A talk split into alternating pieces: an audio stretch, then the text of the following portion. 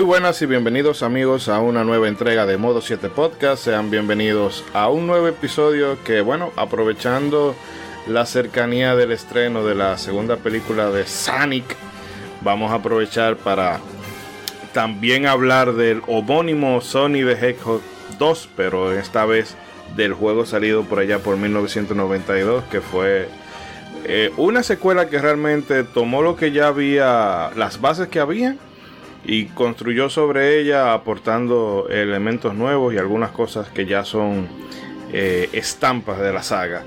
Y bueno, para abordar todo lo que nos trae este título para este episodio, me hago acompañar como siempre de mis contertulios, empezando por ese célebre personaje amado por los buenos y temido por los malos, Ronzo, el marajá de Capurtala. Dígame a ver cómo está usted. Un saludo, muy buenas noches. Gracias por presentarme, señor Ishidori. Un placer escucharle. Y tranquilito, eh, en un día jueves sabrosongo, jueves sabrosongo, acá, mientras estamos grabando este programa. Yo debería estar en el cine hoy viendo un estreno. Pero no, no, no. Vamos con todo por modo 7 podcast. Hablar de un juegazo. Definitivamente una refinación de la fórmula como es Sonic 2. A disfrutar hoy hablando mucho de él. Y pero tenemos más gente ahí. Preséntelo, por favor. ¿Usted iba a ver una de Robertico hoy? Usted sabe que yo y Robertico tenemos un romance. Claro que sí. A pagar doble iba. Normalito. Tírense un macho de mujer, señores, para que ustedes vean lo que es cine de calidad. y también nos acompaña desde el México lindo y querido Mr. Trumpetman.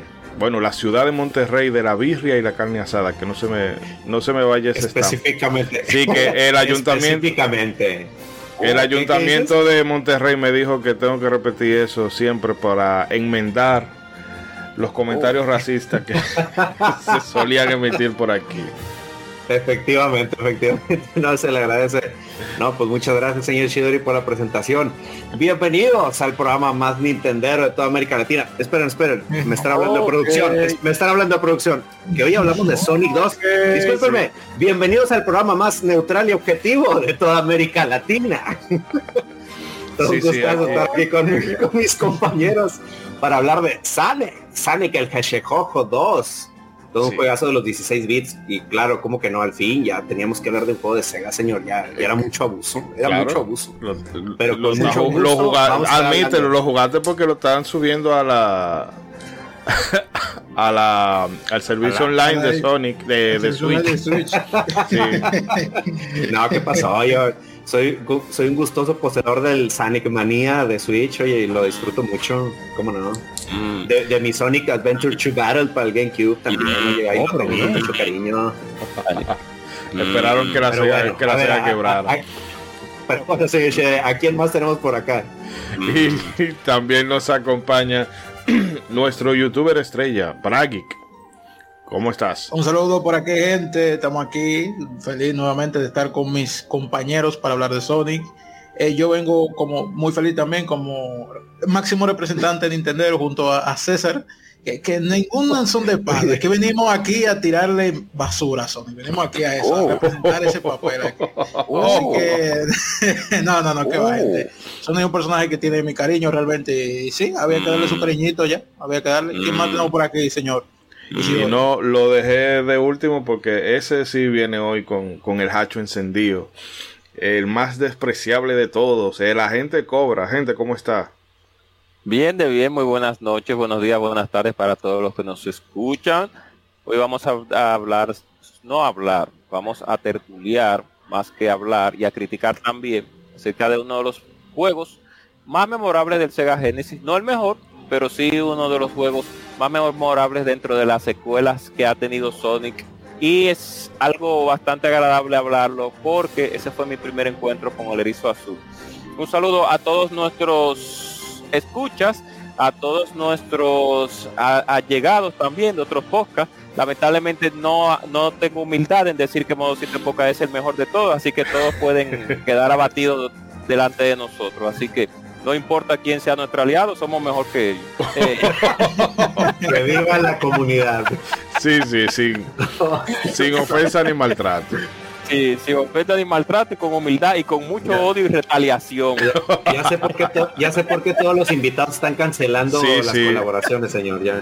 Se nota, se nota. Y bueno, señores, eh, antes de arrancar con este episodio dedicado a Sonic, eh, queremos mandarle un saludo muy afectuoso a la gente de Gamecast en la figura de, de Ariel Sánchez, su presentador, Sí. eh, que estuvimos, bueno, fue justo antes de la publicación del último episodio, pero eh, ya lo habíamos grabado, así que este saludo va a salir tardío. Y la verdad es que nos la pasamos bastante bien y, e increíblemente es la primera vez que casi todo el equipo de Modo 7 estuvo junto a excepción de, de Mr. Trumpetman. A que- excepción de, de- a excepción de alguien a quien no le quisieron pagar un vuelo, pero bueno, No, pero no bueno, creo está que bien, será está para bien, no, está bien. todavía nuestros patrones todavía, todavía no- nuestros patrones no están tan tan Voy- eh, dadivosos como para Voy a empezar un Kickstarter. Lleve a Mr. Trumpetman a la República Dominicana. Ey, bien. Pues, sí, sí, sí, no, lo conocemos. Oye, nada más falta el... Pero yo vi una foto ahí, yo vi a César ahí, yo vi a César. la Sí, foto, Gracias a la magia, gracias a la magia, gracias a mis cuatro años en la escuela de diseño gráfico pude aplicar el fotorrealismo en una foto. Quedó, quedó No, y, perfecto. y pude comprobar que efectivamente ninguno de mis compañeros aquí son cuentas falsas del Chocas. Digo, eh, Pero sí, sí, No. eh, nada, pues ya veremos en un futuro si le pagamos un vuelo Oye. César, en vez de pagarle eh, eh, la hipoteca Vamos a tener que hacer a, a Isidori. Sí, qui- quítenle, quítenle un poquito de mensualidades, hombre. Oye, que hacer un only, un OnlyFans de con Isidori no, eh, para pagarle el viaje. ahí, nosotros aquí Oye. de gratis. oye, pero no, digo, la verdad, la verdad, este, me dio mucho gusto que se reunieran y pues se- ve que se la pasaron muy, Sí, sí, muy sí. bien. Que, bueno, Muchísimas gracias. Mucho, mucho romo dado, eso, eso gusta. Muchísimas gracias a Gamecast, muchísimas gracias por la hospitalidad de Burger Bros también. Es una payola gratuita, así que nos deben hamburguesas de ahora en adelante. O sea que, Sí, Oiga, Burger Bros, oiga, la señor primera es gratis, la segunda no. sí. No, la cobran triple. Oiga, señor Ishidori, antes de que pase al, al otro bloque, nada más hablando de reuniones, también necesito este comentar que hace unos días tuve un viaje a la bellísima ciudad de Querétaro y tuve la fortuna y el privilegio de poder reunirme con el señor Anuar Sánchez, de ya conocerlo también en persona, que la verdad este tuve el privilegio de no solo conocerla, sino a la capitana también. Pudimos tener una cena Abby y yo con, con ellos dos y la verdad es que nos la pasamos muy, bien muy bien. platicamos de muchas cosas muy interesantes. Obviamente no desaproveché este, la oportunidad para invitarlo acá, entonces esperemos en un futuro programa tener al señor Anuar aquí con nosotros. Y pues nada más extenderle una, eh, pues toda mi gratitud por, por ceder su tiempo, porque platicamos muy bien, este, por los buenos deseos que nos envió. Este miércoles este, también él habló de esa reunión y nos envió muchos saludos y muy buenos deseos al modo 7. Así que desde acá un abrazo de vuelta al señor Noir y a la capitana que nos dio muchísimo gusto de conocer y también le llevamos dulcecitos este, regionales de aquí de Monterrey y ellos también ahí nos dieron este, unos regalitos muy bonitos. Sí, un abrazo para los dos. Lamentando el caso, no fueron, no fueron dulces de vanilla, así que. Y me Oh. excusan, y me Oh, excusan. oh, No sé, oh. pero, pero, pero No, venga. y me excusan. Ah, ¿Te crees Hay- que hay- la capital del mundo? Hay dulces. O sea, hay hay dulce vanilejo y ya lo otro abajo, así en la. eh, Y el resto, debajo, exactamente. debajo de la pirámide, sí. Va para allá. Y Oh. bueno, antes también de, de arrancar, que por cierto, Anual, que sepa en dónde tú te estás metiendo. Después de que firme la cláusula, no hay, no hay, no hay vuelta atrás. Tiene muchos meses Sí, para mentalizarse. Eh, Tenemos un especial de, de, de, de furros de ya también porque estamos hablando de Sonic. Así que vamos a Los, los furros y pero espera. un pack de un pack triple X de no no es- No, no, señor. Nena, estás, tranquilo. estás friendo pollo. Eh, quiero mandarle también un saludo. Espere, espere, espere. Un saludo muy especial a la gente de Nuevo Nivel que hicimos una pequeña colaboración, aunque también se pasaron una serie de, de gente impresentable como Nao, como Iván García de Pixel Sonoro, a quien por cierto le voy a Oh. dedicar, le voy a dedicar este episodio porque eh, casi, casi, casi no se nota que Sony de Hedgehog 2 le gusta. Y bueno, la verdad es que desde aquí le mando un abrazo al amigo Gómez y a todos los componentes de- del espacio nuevo nivel. Me van a excusar, pero es que hasta ahora ya se me olvidan los nombres. Y por último, al amigo Steven 17 que se pasó por nuestro coffee y realmente eh, voy a mantener ese tipo de información privada porque no sé, no sé si, si le gusta que se lo comente, pero el caso es que al amigo Steven 17, donde quiera que esté, un millón de gracias y la verdad es que... Abrazote. Eh, Muchísimas gracias. Sí, sí, que como dice la canción, caen, caen, caen, caen. Oiganlas caer. Entonces. Tengo un también agradecerle a todo nuestro público oyente de España. Tengo un reto con cualquier eh, podcaster que crea que las Dragon Ball de Nintendo son buenas. Los reto a todos los podcasters españoles a invitarme. Que le han puesto demasiado en alto esos juegos tan malos. Vamos a arrancar con mediocridad. Volvemos a la vuelta. Y, y, Vamos, llévatelo, llévatelo, llévatelo, llévatelo, punto. No, ya, ya, señor, por favor, ya con lo que sigue.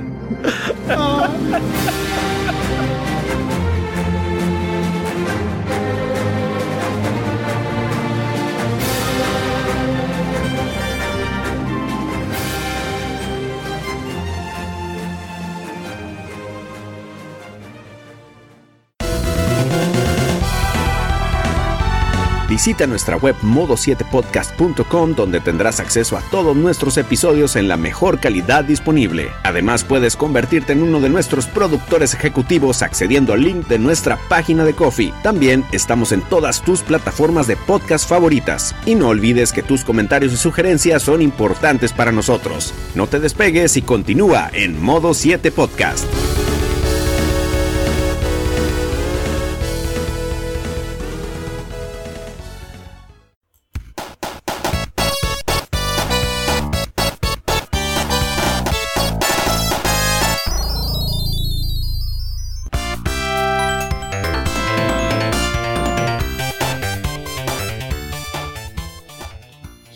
Y regresamos amigos, no se dejen provocar por el veneno de este, de este hombre, este agente cobra, Dios mío, que mm, un día vamos a tener que, darle el chance de que se saque del, alma todo eso que usted quiere decir de, Dragon Ball.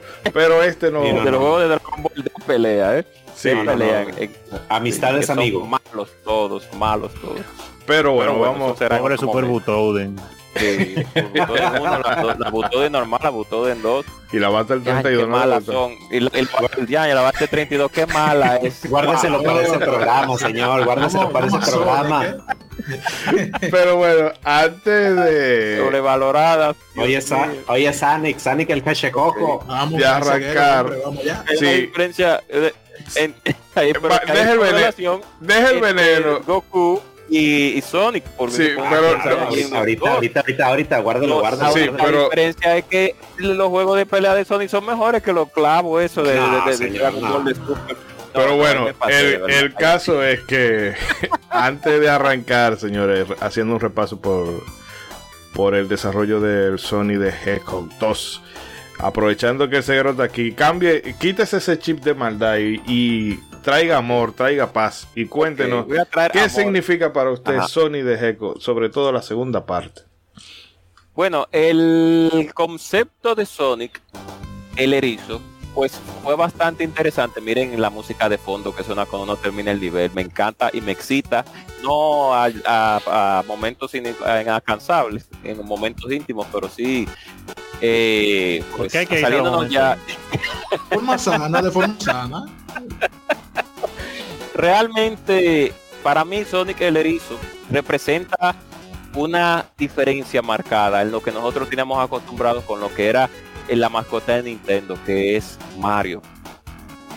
¿Qué pasa con esto? Que es importante que una compañía, lógicamente, que está en competencia con la, con la, la compañía, valga la redundancia clave, y con la mascota clave que más ventas tenía en el momento, pues necesitaba un Nemesis. Entonces, con la creación de Sonic, un producto totalmente inverso a lo que tiene Nintendo, y así debe de ser y, de, y es lo correcto. Y es lamentable que en estos tiempos ya no tengamos pues némesis entre las compañías. Es, es, algo muy raro que ya no pasa y es y a la vez es un poco no triste sino entra, extrañable porque Sonic marcó y sigue marcando una época. Sonic ha, ha, tras, ha trascendido durante el tiempo. Inclusive tenemos nuestros jovencitos nuestros pequeños.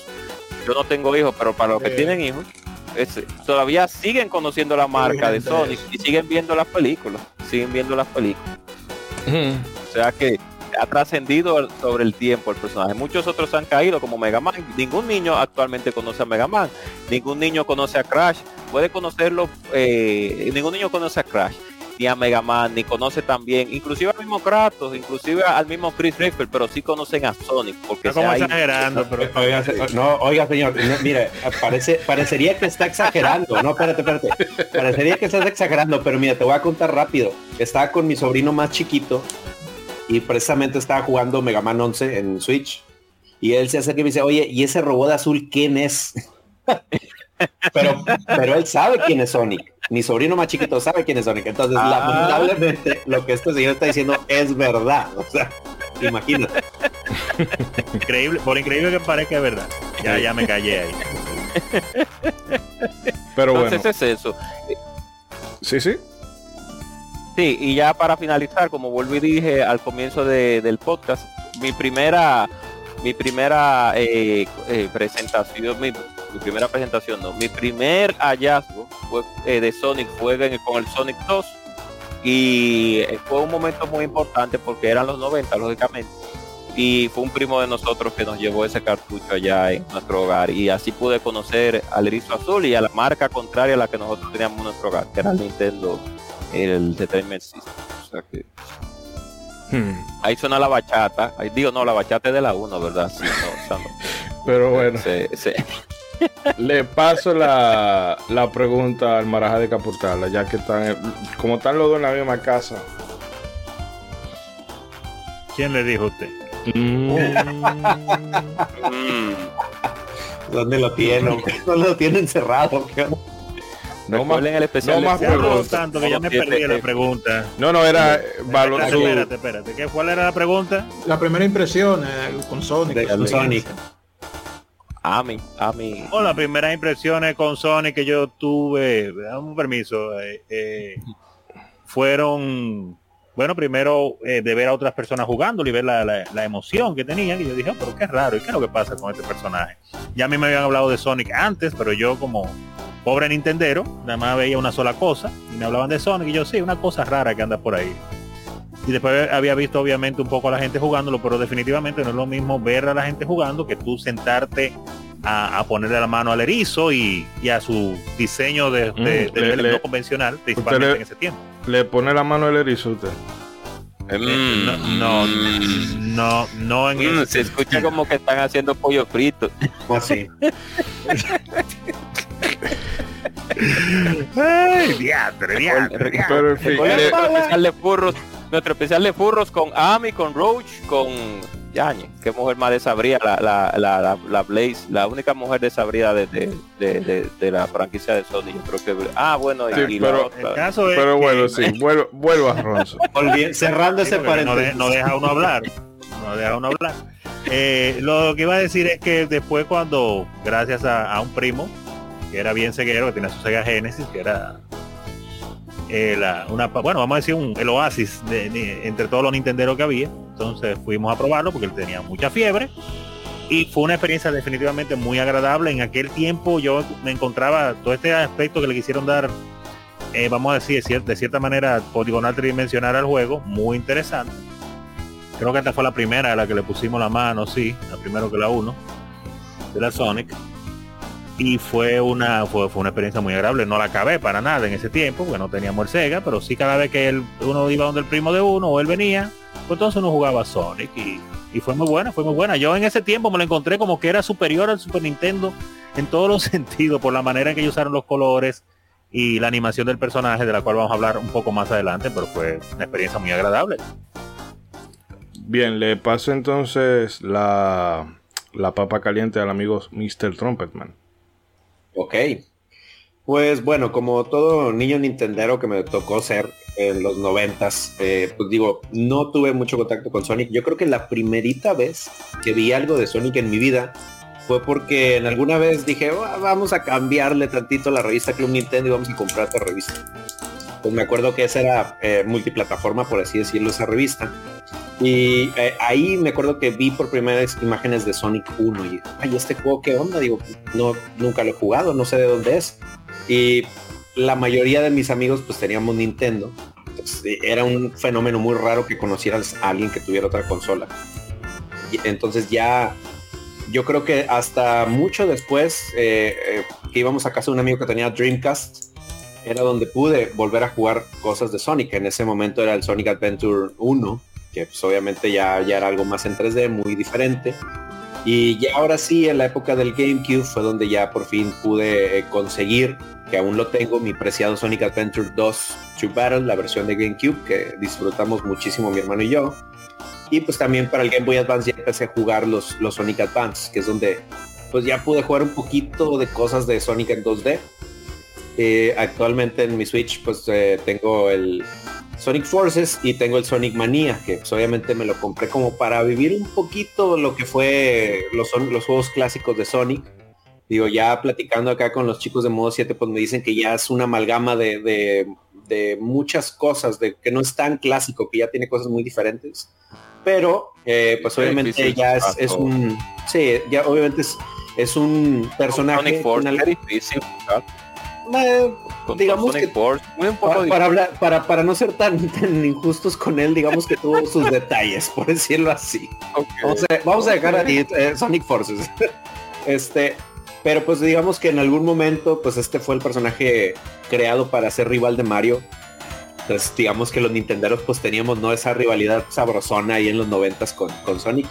Pero pues ya, ya es, ya es amigo de la casa el, buen Sonic y, y pues si algo le, le voy a aplaudir siempre a Sega es que en medio de un mundo en el que Nintendo tenía pues más del 80% del mercado de videojuegos, ellos le supieron dar la vuelta al asunto y crear una mascota que realmente le hizo frente a Mario eh, en muchos aspectos. Y mira, eh, la verdad es que la franquicia Sonic es una franquicia que ha durado, como decían, por muchos años. O sea, irregular, irregular.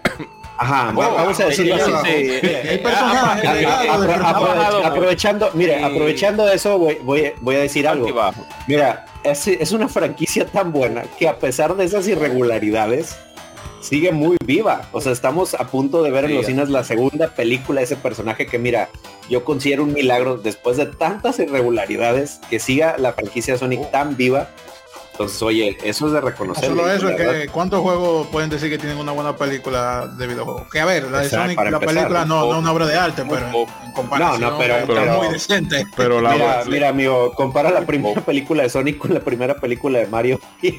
ahí no, no, no tengo que decir, no tengo nada que decir. Ajá, o sea, esperemos que, que, este año que vamos a volver a, a ver una competencia de Sonic Mario en, el, en los cines ahora, Esperemos que ahora sí nos hagan justicia los nintenderos con una buena película de Mario. Uh, ya ver. Pero bueno, eso, es, pero... bueno, eso es lo que tengo que decir de Sonic el Hedgehog. Hmm. El erizo. Mm. Y mm. bueno, Bragic. Eh, bueno, mi experiencia... Sí, sí, claro. Mi experiencia con Sonic, mi primera interacción a diferencia de muchos, fue una integral y de cualquier prejuicio, porque yo no soy, a pesar de que, como he dicho, siempre me crié jugando juegos de la vieja escuela, yo no soy tanto de la vieja escuela. No soy ni, tan joven para ser de la generación Fortnite, pero tampoco tan viejo para ser de la generación de mis contertulios acá. Mm. Así que yo vine cuando yo conocí a Sonic ya, ya a Sí, no, hay necesidad de usar ese lenguaje. No, no, había necesidad de tanta maldad, señor. Nos digo, hable ya, no tiene que estar hablando de la edad. Sí, somos, no somos tan abuelos. Es para poner en contexto de cuando yo conocí a Sonic, para que... No, no importa el contexto, no importa el contexto. Eh, no, no, claro que mm. importa, porque así se sabe que mm. yo, el punto que voy es que mi, mi interacción con él fue libre de cualquier prejuicio, porque ya para mí Sonic en ese no, no era ningún rival. Yo, de hecho, yo para mí Sonic, un juego de Sonic en Game Boy Advance y GameCube era tan natural como un juego de Zelda o Kirby, entonces para entonces yo no sabía que él era ningún rival para él. Ya después con el internet, conocer un más, conocer el contexto dije, ah, este, este, tipo es mi enemigo. Eh, pero pero sí realmente oh. eh, eh, al principio fue una experiencia rara, no mala, rara porque yo venía de jugar Mega Man, Donkey Kong Castlevania, eso era un plataformero para mí, entonces este viejo loco iba corriendo por ahí y, y, el nivel yo, ¿cómo? ¿Y cómo es esto? Ven acá.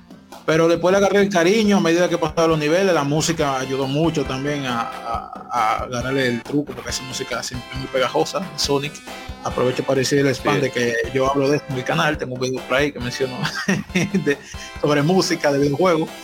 Y realmente debo decir que creo que he disfrutado un poco más de algunos spin-offs de Sonic que de, la saga principal. Para, para cuando entonces yo jugué mucho uno de skateboard que había como en, GameCube. Yo no sé si ese juego sea un clavo o no, pero yo lo recuerdo bien. Yo recuerdo es bueno, es bueno. Es bueno la... Sí.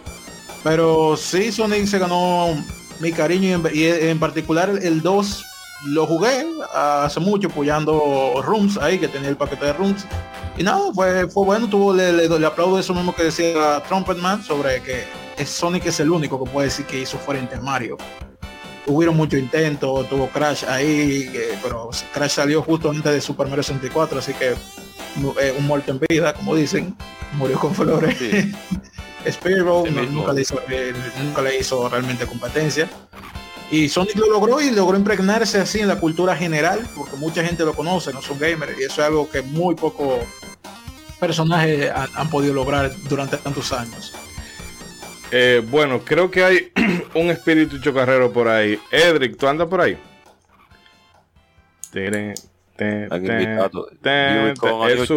Apareció, apareció un Ah, mira ahí llegó el New Challenger. Oh, miércoles. Here we go, a New Challenger. El Striker, usa el Striker. Nada, no, Edric. No, nunca Mortal Kombat. Siempre Street Fighter. Nunca Mortal Kombat. Ay, aquí está Edric. Yo me voy. Apoyo. Oh. Pero, te tiro. Pero, espera, te tiro la, pregunta que estábamos hablando aquí de tu valoración general del, del Sony de Hedgehog. O bueno, de si quieres de por lo menos los dos primeros títulos, porque como no estuviste con el primer episodio, que les recuerdo a la gente que vayan y se lo escuchen. Eh, ese fue abril del año pasado, del año pasado, porque hay detalles del Sonic Team y demás que no lo vamos a repasar aquí para no llover sobre mojado, pero que lo pueden escuchar. En fin, Edric, eh, Sonic 1 y 2, ¿qué, te, ¿qué te parece? ¿Qué te parece? Son de esas cosas que cuando las veías en la época pensabas, ¿cómo carajo Sega hizo esto?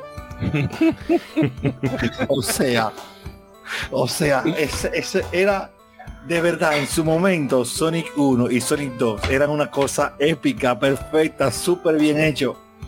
Y tú te preguntabas, diablo, ¿y fue Sega? Ah, sí, fue Sega. Mira, en realidad, en realidad ya, fuera del trolling, fuera del troleo, fuera del troleo, la, aunque Sonic es muy bueno, no muy bueno, no, eso es ser injusto. Sonic es, es un excelente juego. El, la premiación de videojuego del año, del año de salida de Sonic fue la primera vez que yo no estuve de acuerdo con el premio de videojuego del año. Porque se lo dieron a Sonic. Y hmm. no es verdad que Sonic es mejor que Mario World, pero ese tema para otro programa de otro día. Con respecto, con respecto al tema del juego, mira, la jugabilidad de ese juego y el play control de ese juego puso un estándar muy alto. Porque el personaje respondía súper bien, las mecánicas del juego eran bastante eh, intuitivas, que eso era algo que no abundaba en la época, o sea que un juego lo pudiera jugar bien tanto un, niño como una persona que ya tuviera cierta experiencia. Y la música de Sonic, todos los stages eran buenísimos y sobre todo el reto. Ese juego es difícil. Sonic 1 es. difícil. Sonic 1 es retador. Él te va a dejar disfrutar el Stage 1, el Stage 2, el Stage 3. ¡Ay, qué chulo, qué chulo! Llegate al 4 Aquí se separan los kids de los men's get out. Así mismo. Así mismo. Y bueno, en el caso de la segunda. es uno de los mejores co-op ever. O sea, Así la, manera, la manera en la que está implementado la combinación, la combinación de las habilidades de Sonic y de Tails para ese juego es estupendo. Lo único es que hay un traque porque literalmente Tails no muere. O sea, hay, tú solamente tienes que esperar y ya. O sea, el, no, hay un, no hay un castigo. Pero básicamente eso es algo bueno porque hacía que el juego fuera jugable, disfrutable de dos personas también, porque de uno era una mecánica completamente diferente. De hecho, mira, yo me atrevería a decir, y esto es una opinión muy personal para alguien que no ama Sega, pero que reconoce que hizo muchos buenos juegos. Eh, ese, ese juego, Sonic 2, es solamente superado por Sonic and Knuckles como plataforma de los que hizo Sega. Ese juego está muy premium, muy premium. Sí, es verdad. Pero a No pesar estoy- de no que estoy buscando tu eh, aprobación, no estoy buscando tu aprobación, oíste. te, iba- te voy a dar candela, no, que te iba a dar candela, era que a pesar de que el COP está muy bien hecho, es un co es, es a, a, a profundidades un COP sin fundamento cuando las cuando los jugadores tienen experiencia en el juego ya. O sea, no, no sirve de nada, eh, Por- literalmente. Y fue que Sega se fue para donde se fue. Oigan ese Sí. comentario, sácalo. Sácalo, Bueno. oye. Oye, Bueno, Es claro, ese Señor, juego, se- ese señor. cooperativo, ese cooperativo está pensado así. ¿Por qué? Porque la 1 era frustrantemente difícil. Mira, Segariano, tú la acabaste Sonic 1. Dime, si, si, si usar Safe State. Lo que pasa es, no, ¿Tú la claro que sí. Lo que, lo que pasa es que el COP Bueno, Claro, el- ¿cómo que la el- acabó? Claro, el co de Sonic 2, cuando ya se juega a un nivel complejo, cuando los dos jugadores saben jugar, ya se vuelve inconsistente, porque no estuvo diseñado para que los dos jugadores compartieran pantalla. Entonces, ahí es donde ahí es donde comienza el problema. no, porque yo creo no que. Pero, mira, que No, Tail mira, está- No querías, espérate, espérate, espérate. Déjenmelo, déjenmelo. Bueno, a ver, di- dale, dale, dale Tú tú. querías que en ese año, ¿de qué año estamos hablando? 92. 92, 92. Tú querías 92. que en ese año, ese juego, cuando los dos jugadores se alejaran, hiciera split screen el Sega Genesis y explotara No. el procesador. Eso es lo que tú querías. Eso, eso, es lo- Eso es lo que tú querías. esa opinión que obviamente No, ese, no es. ese cooperativo se siente un poco poco arcaico, pero yo quiero estos yo, yo Son entiendo comienzos que es por las limitaciones del momento. Sí, o sea, Sí, es- sí, es sí, una- decisión en lo, en lo que hay que pensar pero no creo que en lo, en lo que en lo que hay que pensar es en el año o sea estamos en el 92 Sí, está. No, no, no, no. Oigan, juego en el cooperativo en 92 split habían screen. juegos cooperativos que hacían split Sí. screen. Por ejemplo, No, contra Sí, es ya cierto, es había. cierto. pero no, había. no podemos ir más hay un, pero- disculpen, hay no un eco por ahí. No, bueno, ¿Qué? eco, eco, eco, eco. No soy, no Ah, soy, sí. no soy. Yo, yo, yo, yo. No, no soy yo. no sé quién es Ok. Oye, Dale, en el dale, 92 señor. habían juegos que hacían split screen, pero ese juego Sí, no sí. podía. ¿Por qué? Porque la chulería era irse rápido.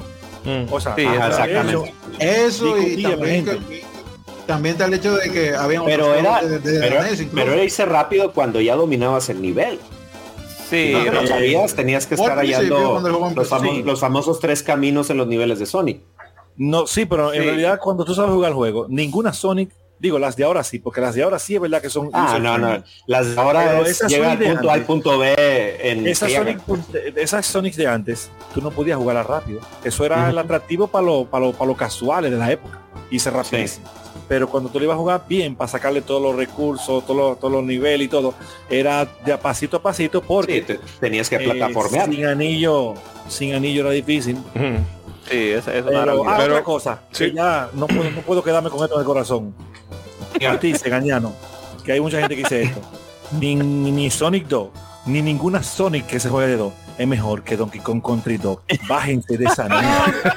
¿Pero quién ha dicho No, eso? eso, yo ¿Quién creo que ha eso- dicho eso? Ultra, ¿Quién- quién- ultra, quién- ultra. quién ha Yo he dicho oído eso por ahí, lo he oído. Tengo que Pero, 2 es pero- mejor que la Sonic pero de, Country 2. pero- ¿de qué nacionalidad? ¿De, de qué Pero que- No, nacionalidad? no, pero bueno, Hay- bueno, hay- espérate. Vamos a dejar eso ahí y para ir, ir arrancando con el background de la historia de, bueno, con, con el trasfondo del Sony de Hedgehog 2 y su desarrollo. Y luego vamos En serio, pero el chismoteo está bueno, el chismoteo está bueno. No, bueno, se va a poner ahora. ¿De qué nacionalidad? Porque dijo de que, que, que Sony, que Sony, que Déjenos- entrar en materia hombre ahorita ahorita venimos con los comentarios libres que es medio abusador, sí, para decir que, que Sonic 2 es mejor que Donkey Kong Country. Ahí se, ser no. Segañano. El que dice eso no lo ya, Segañano, ya, señor, señor eh, empiece con el guion, por favor. Ronzo, dele ahí. Dame, vamos a ver, vamos a ver, para bajarle un poco al chisme, vamos a hablar entonces un poco de datos eh, importantes e interesantes de Sonic the Hedgehog 2. por favor Y eh, bueno, podemos comenzar mencionando que claro está, el primer Sonic the Hedgehog fue todo un éxito para la compañía Sega, llegando a vender cerca de 5 millones de unidades para el año 1992. Además de asegurarle a la compañía el 65% del mercado de consolas caseras en el mercado norteamericano. Sería natural pensar que los trabajos para una eventual secuela arrancarían tan pronto como se vieran los primeros números de las ventas. Sin embargo, en un primer momento, Sega no mostró mucha prisa en ordenar el Sonic the Hedgehog 2, con el agravante de que Yugi Naka era había- Eh, tú sabes, era Sega.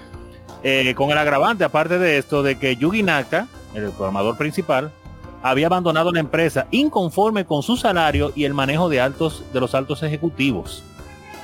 En cambio, que Mark Cerny, cabeza de Sega Technological Institute, la rama americana de Sega, no quería perder tiempo y tan pronto el desarrollo del primer Sonic estuvo concluido, se aseguró de, de reclutar a Hirokazu Yasuhara, su diseñador principal, así como a otros del equipo responsable del juego.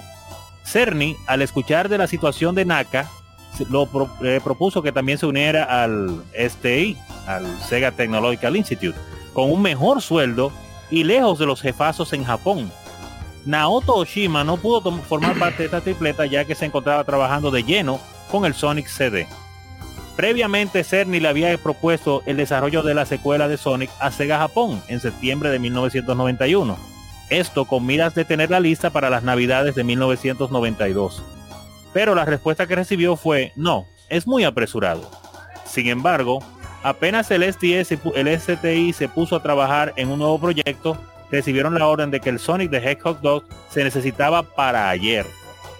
Y ahí haciendo una pausa para comentar esto, lo expuesto y como bien acaba de decir Edric, sea una compañía tan querida, la amamos y todo, pero siempre han sido como extraños a la hora de tomar decisiones. Miren como Sega de Japón, lento, cogiéndolo con calma. No, no vamos a tirar la secuela tan rápido, pero el juego está teniendo un éxito arrollador. Te ayuda a posicionarte bien en el mercado norteamericano. Un digno rival para Mario que tiene todos los años del mundo reinando. La gente quiere, obviamente, va a querer más de Sonic. Y ustedes se ponen a barajar. Oye, ¿qué, qué opinan ustedes? Sí, ¿Qué opina usted? siempre Ahora sí, Edric. Eso es una cegada clásica. Es una realidad. Sega siempre Eh, ha tomado, Dale, dale. o sea, o a- muchas veces tomó malas decisiones. Es lamentable. Eh, parece que los títulos de administración y de proyección y de planificación se fueron por el por el desagüe. Parece que fueron comprados esos títulos, si, si habían títulos también. Eh, y es lamentable que Sega de Japón ha sido tan mediocre. eh, es, es raro ver japoneses, digo, hay muchos japoneses mediocres realmente en esta industria, pero eh, siempre ha pasado de esa forma. Es, es bueno, qué bueno que han tomado la marcha un poquito. Después del Saturno, después del Saturno, porque Ishidori tiene todavía una piquiña con la ya, Shining ya, Con, ya. con el maldito con el maldito Shining Force 3 pero bueno el caso es que yo eh, es que yo pudiera entender si ellos estuvieran en una posición cómoda vamos a decir como un Nintendo Ajá. que se pudieran dar el lujo de, de sentarse o bueno dormirse en los laureles pero teniendo en cuenta de que del primer Sonic se quedaron muchas ideas fuera, como por ejemplo la, la de tener dos pantallas y demás. Entonces, tú teniendo cosas que pudieran eh, que pudieran aprovecharse para una secuela, le vas dando larga. Y que me imagino la cara de la gente de, del STI, que eso pasa mucho cuando tú le dices una cosa a un jefe y el jefe te dice, ah, sí, sí, eh, eh, o no, no, deje eso para después. Y luego te llaman a los cinco minutos diciéndote, mira, eso que yo te dije que, deja, que le diera larga, eh, hazlo rápido porque lo necesito urgentemente. Entonces, como eh, de cara a la o sea al, al manejo de la empresa al manejo interno eso se, se ve mal porque eso debe de, contribuir a generar un ambiente de coño. Pero esta gente eh, no son firmes a la hora de tomar una decisión. Y es penoso que este no es el, el- único error que tomó bueno que hizo Sega de Japón sino que se fueron amontonando. Y lamentando el caso eso fue lo que a la larga terminó dejando a Sega donde está que ahora como publisher le está yendo de maravilla, pero le ha tomado tiempo recuperarse después de ese, bueno, de, de la caída del Dreamcast, que fue cuando lo Sí, hicieron bien, pero ya lamentando el caso había muchos errores acumulados.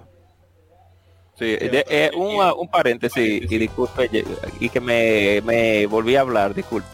Qué raro, Es- tú casi es- quitas eso. Sí. Ándale, señor. ¿Qué va a decir? Es no hablar yo. Sí, no, no, sigue usted, César, ya. No, pero termina ya la idea. Termina tu idea, hombre. No deja uno con la duda es, ahora. es- nosotros criticamos mucho en estos tiempos la saga Call of Duty llamado El Deber porque se hacen anual, ya no se van a hacer anual ya, por suerte. Pero en ese tiempo, pues exprimir a un personaje no era tan, tan, tan, eh, por así decirlo, normal.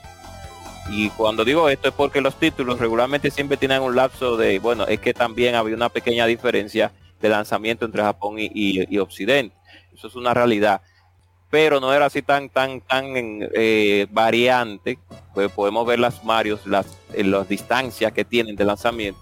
Y, ve- y tirar una Sonic 1 y luego la- comenzar con la Sonic era, un apro- era, era algo que se pudo haber aprovechado, se aprovechó, mejor dicho, en ese sentido. No Sí. como, no Le como lo que 30 criticamos a- segundos. No, pero es lo, es lo que yo le digo, que si que yo entiendo tú no querés sobreexplotar una franquicia, pero que si tú estás teniendo una racha, eh, no, no, lo pero pienses mucho. Ishidori, racha. Ishidori, Ishidori. Es que no era una racha, fue un golpe de suerte, era un personaje nuevo. Sí, o sea, le, No, no, porque digo, Tú me dices literal, que es una le pegaron al racha, gordo, está o sea. bien. no, pero recuerden Entonces- que también en 1991 eh, salió el primer Street of Rage. Quiere decir que Sega eh, estaba construyendo un catálogo que lo estaba posicionando. Entonces, aflojar, Bueno, los, sí, mo- claro. a- aflojar los motores Es que- ahora es como, ¿para qué? Sí, pero, eh, pero, o Pues sea, mira, con- por, por, por un lado, nada que ver. por, por un lado se, no, eh. no, Dale, Trumpetman. Bueno, mira, por un lado se entiende y por otro lado no. Por el lado que, que se entiende es porque como compañía decían, ¿para qué saco otro producto que va a canibalizar todo el éxito que todavía está teniendo mi primer título? Por ese lado sí lo entiendo. Por el lado que no, es que, eh, como decía Ronzo también, o sea, literalmente le pegaron al gordo. Estamos hablando, como decía anteriormente, que Nintendo tenía la mayoría del pastel del mercado en que se refería a videojuegos entre todas las demás compañías se, repartían el, el 20 o el a veces 10% que había. Entonces, el realmente tener un juego que te, que te permitió tener más, este, más participación de mercado, pues es, oye, pues eh, vamos a hacer algo más. Y, y, o sea, por el lado que tampoco lo entiendo es que ni siquiera la misma Nintendo en su momento se durmió en sus laureles. O sea, la diferencia entre el primer Super Mario Bros.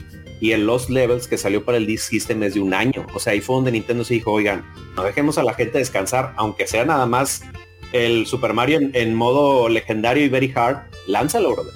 Lánzalo para mantener caliente la papa.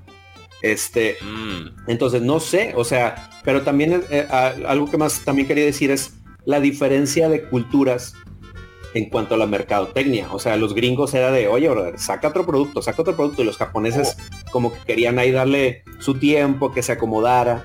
Y al último, pues terminó de, no, sácalo para ayer. Entonces, pues digo, también es, es lo que vamos a ver más adelante de las diferencias de administraciones entre el lado gringo y el japonés de, de Sega. Mm. Eh, ¿tú quieres eh, soltar tus dos centavos? No, sobre eso. ¿Quiere- Ah, Sobre bueno. eso no. Eh, no, Ronzo, continúa entonces. Claro, claro, claro. Vamos a continuar con un poco más de información de, este tem- de estos temas tan Bueno, an- antes, interesantes. Antes de que Diga. sigas con, con el guion, está, eh, hay que mencionar que pues en esta frustración que el buen Yuji Naka tenía, ¿no? De que pues oye, yo les di el no personaje, de eso. yo les di el personaje que les ayudó a, a ganarle parte del mercado a Nintendo, yo, yo ayudé a hacer un juegazo y pues obviamente no estaba contento ni con su sueldo ni con el, el trato que tenía de sus jefes. Entonces, está muy Sí, curiosa claro. una anécdota que encontré de, oye, que hasta pues cuando renuncia a Sega, inclusive tuvo la idea de irse a pedir trabajo a Nintendo. O sea, Mm. imagínate eso. O sea, está en una entrevista, o sea, él comienza, él comenta que de hecho, o sea, estaba tan decidido que hizo como una prueba de, bueno, ¿cuánto haré en mi carro de aquí a las de mi casa a las oficinas de Nintendo? Como para darme una idea de cuánto me voy a tardar en llegar a la oficina. Imagínate. Entonces, que Voy para allá, dijo. Ajá, voy a hacer un ensayo. Entonces, cuando llegue y se estaciona en las oficinas de Nintendo, pues que obviamente sale el guardia ya a verlo como que de manera sospechosa de que ya este vato qué onda. Entonces dice que él le entró como que el miedo cuando lo vio el guardia así feón y ya mejor se regresó a su casa y se fue. Y en la entrevista dice, entre risas, pues si el guardia no me hubiera asustado, a lo mejor estuviéramos hablando de una historia muy distinta. Oh, Imagínate. Para que veas, para que veas. ¿Quién Wow. sabe lo que hubiera pasado? Ajá. oh. Ese guardia, Gua- ese guardia, guardia, eh, guardia, héroe o villano. ese guardia Nunca jugaba lo Sega. No, no sé, no, sé, porque Yuji Naka mm, porque ha tenido muy buenas. Sí, él es Sí, no, bueno, pero de, de Yuji Naka yo quiero soltar un La- venenito, pero lo voy a dejar Sí. por ahí. sí, la, la, vejez, la, vejez, la, la vejez le ha dado mal, le ha dado con maldad. a No, no es la, no, no, es- no es la, no es la vejez, no es la vejez, pero bueno, Ronzo. Ahora sí, cierro mi paréntesis. Siga, con señor. Siga, señor. Vamos a seguir con los datos. Tiene con pequeño de Paquita la. de- El, chi- el chisme, el chisme está caliente. Espérate. Vamos a continuar hablando un poco más de Sonic the Hedgehog 2 y mencionar que el desarrollo de Sonic the Hedgehog 2 inició con un equipo compuesto exclusivamente por norteamericanos debido a los problemas del visado eh, que tenían los programadores japoneses. Entre los diseñadores de escenarios teníamos a Tom Payne, Brenda Ross y un señor llamado Craig Stitt, quien luego sería el creador de Spiro the Dragon, señoras y señores. Con la integración de los japoneses al equipo se hicieron patentes dos problemas. El primero, la barrera idiomática, donde el señor Cerny tenía que hacer de intérprete para ambos ba- bandos, mientras que el segundo, derivado de la cultura laboral de ambos países, los norteamericanos a trabajar horarios de oficinas y los japoneses acostumbrados a trabajar el crunch. Ustedes saben cómo es el crunch ahí, es casi morirse trabajando. Capitán Crunch. eh, casi. Sí, pregúntale, Otro a- elemento que pregúntale a la gente de Naughty Dog que ellos saben de eso. Ellos Sí. saben bastante Oh. de eso, la gente de Naughty Dog. Sí, vamos. Eh, y Konami continua- también. Konami. No, Konami son unos asquerosos. Otro elemento que probó ser un desafío para el desarrollo fue hacer encajar el arte de los occidentales con el de los japoneses, que por ejemplo podía variar en el uso del color. Esta labor que recayó sobre Yasushi Yamaguchi, digo, esta labor recayó sobre Yasushi Yamaguchi. En una entrevista durante el Sonic Amateur Game Expo en el año 2009, Tom Payne alabó la labor de Yamaguchi en este sentido, ya que incluso se solía quedar hasta muy tarde en la noche haciendo las correcciones de estilo. Aunque de su lado, Craig Steed declaraba en una entrevista en el 2001 para la web Sonic Database que su única queja con el proyecto era que a la hora de recortar contenido siempre era el, el producido por los americanos.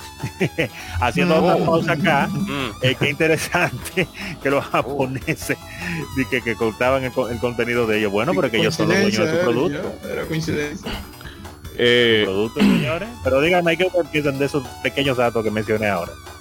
no, realmente, eh, como lo iba adelantando César ahorita, bueno, ahorita no, casi ahora mismo, eh, el desarrollo de ese juego tuvo su drama porque había conflicto, que eso es una de las cosas que también empañan un conflictos, poco. Es ser, es ser Sí. muy amable. No, no, porque por ejemplo en Nintendo se daban, pero Nintendo como que siempre sabía eh, mantener los trapos sucios en su casa.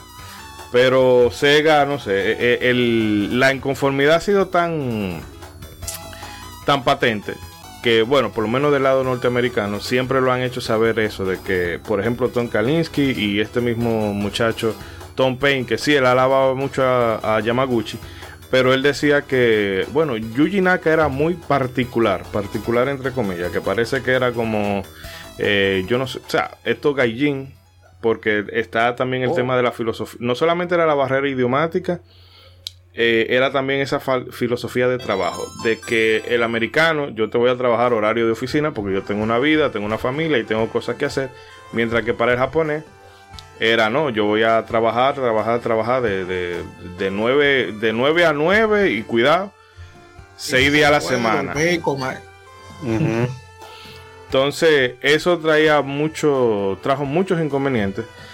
Y la verdad es que hay que reconocer que a pesar de todo eso, eh, el producto que salió fue algo de una calidad tremenda, porque ya con los otros, eh, sí, ya empezaron a tirarse eh, con la caja y los cajones. Sí, sí, eso es lo que yo iba precisamente iba a comentar, que el juego, eh, todos esos elementos que mencionan ahí da juego malo, da juego clavo. Y el resultado fue muy bueno. especialmente por eso he ido tan buenos como fueron eh, Eteos, el cooperativo, Knuckles. Rabo, Rabo, es Rabo que se llama ustedes como. Sería colas, Sí. sería Ah, colas. Ah, Col- colitas Ah, que era en, la, en la animación gringa. Raba. No, Sí, no, sí, no. rabo, yo sé que usted quiere rabo, pero no. ¿Eh? Oye, que, que como bien, como bien, como bien mencionaron ahorita en el guion y como mencionaste ahorita Shidori, sí, o sea, en, en el equipo de desarrollo sí tuvieron como que esta bronca entre que el japonés puede trabajar más de chorrocientas horas y poner su casa de campaña ahí en las oficinas y trabajar así con gusto. Y pues el gringo es de no, no compadre, ya, o sea, ya es mi hora de salida, déjame, ya me voy. Que eh, digo, no sé si lo vayamos a mencionar más adelante, pero eh, que esta fue una de las cosas que por las que se terminó recortando mucho contenido, o sea, por la falta de ese tiempo que se dejó de trabajar, precisamente por la diferencia entre culturas laborales que había entre los, lo- los gringos y los japoneses. Sí, yo creo que precisamente ese, ese hecho, esa clase de conflictos fue parte del fracaso de, de Sega en general y con Sonic. Ahí tuvieron suerte, ¿eh? tuvieron una, una muy buena suerte porque tuvieron un buen resultado, pero con el tiempo tenían como cierto desorden, que es bueno, es un excelente ejemplo de cuando eh, es bueno no excederse en nada. Hay que tener orden, hay que ser flexible, pero no mucho de una ni de otra. Porque ellos fueron muy experimentales y lamentablemente eso hizo que ellos probaran cosas, pero no, no, se, no se pusieran como de acuerdo, no, ta- no estaba terminada la idea. Querían, pues, experimentaban con, con una perspectiva diferente, por ejemplo con el Sonic ese que mencionaba en Mario Bros 3, que se, me fue el nombre. Bueno, nadie quiere saber de él. Oh, Y, eh, y entonces ese, desorden eh, Sonic- eh, fue Sonic como Boom. que Mm. no, ese- entonces ese desorden que había fue como que terminó de, de- de acabar con él. Pero en este caso, como vuelvo y reitero, les tuvieron una buena suerte y les salió bien. Mm, Y que como tú dices, eh, yo investigando para este programa me di cuenta de una cosa, o sea, los, los desarrollos accidentados de Sonic no, no son cosa de la actualidad, o sea, ya, ya los tenían desde esa segunda entrega. Al principio, Pero, al pero como tú dices, acá sí le salió. Y pero también, o sea, investigando en el tema, o sea, qué tan impactante fue que para unos fue, ah, pues está bien, sigan haciendo su Sonic 2, yo me voy a hacer Sonic CD, o sea, mientras tanto. Que era otro asunto que se tenía que mencionar, ya que en el desarrollo de Sonic 2 ya Sega tenía ya el Mega CD o el Sega CD ya pues puesto a la venta y ya ya tenía un desarrollo de otra Sonic para el Sega CD y era Naoto que estaba bajo ese desarrollo. Valga la redundancia, le dije como tres veces. Eh, entonces, era, era algo, era, algo, algo, un cambio drástico. Inclusive, bueno, Sonic CD, Sonic 2 tienen un, son una cosa totalmente diferente, pero es por eso mismo, por la los dos diferentes equipos que desarrollaron los juegos, a pesar de que salieron casi al mismo año, casi, casi, casi al mismo año. Y qué lamentable que sucedan estas cosas. Siempre sucede, sucede- siempre sucedía en Sega ese, esas, esas diferentes culturas. mm, No, y que desarrollo. fíjese, ahí Sega CD, luego te sacan el 32X, y luego te sacan el Diablo y su hermano. 22. Y, y el asunto es que se sacaban hardware y add-on que luego no se le daba el apoyo que requerían. Y Exacto. eso terminó. Yo creo que también. O sea, para la única cosa que son que Sega debió mostrar, o, o mejor dicho, no debió mostrar eh, como restricción, que fue con hacer Sonic 2. eh, ahí sí la tuvo. Pero para todo lo demás era ok, vamos, sí. Ah, vamos a implementar esto, sí, hazlo. Ay, esto no funciona, pues tira otro y tira otro y, y no importa. El consumidor que se joda. Porque nosotros estamos muy familiarizados con el Sega CD, con el 32X y un reguero de cosas, pero hay una serie de add-on. eh, bueno, creo que hay un video del Video Game Nerd que, que revisaba, o era otro canal de YouTube, que es- revisaban todos esos artilugios o periféricos de- del Mega Drive, Sega Genesis. Claro. Y hay una cantidad de cosas que se le daba promoción y a los dos meses ya Sega se desentendía de eso y te saltaba con otro producto. Entonces era como Sí. que, no sé. Era un eh, lío. Sí, porque es bueno ser experimental, pero vamos a darle trabajo a esa idea, vamos a trabajarla, vamos a, a ver si funciona esto, qué no funciona. No vamos a tener una buena idea, vamos a tirarle ya. Si es como vamos a tirar y lo que se pegue, se pegue. Sí. Eh, Una loquera, una loquera, lamentable. no, Ronzo, eh, continúe. Vamos a continuar. Estamos aquí matándonos igual que, que, que El Super Nintendo tiene una bazooka. El Super Nintendo tiene una bazooka bacanísima. Y ya. No, y, el, y, el- y no, da- y El el, el mouse, el mouse, El, mouse de Mario. Paint. Mario Paint. Tuvo sus cositas, tuvo sus cositas, pero pero lo, lo de No, Sega no, ya fue una Nintendo mala llegó a tener general. varias cosas. eh, eh, con el Game Boy, uff, el Game Boy tiene un reguero. No, el de- Game de- Boy, de- sí. lo que- pero algunos son funcionales, lo que pasa es que no estaban asequibles. No, es que una cosa es un periférico y otra cosa es una cosa que tú la vendes como lo mejor de lo mejor de la consola y entonces después tú la abandonas.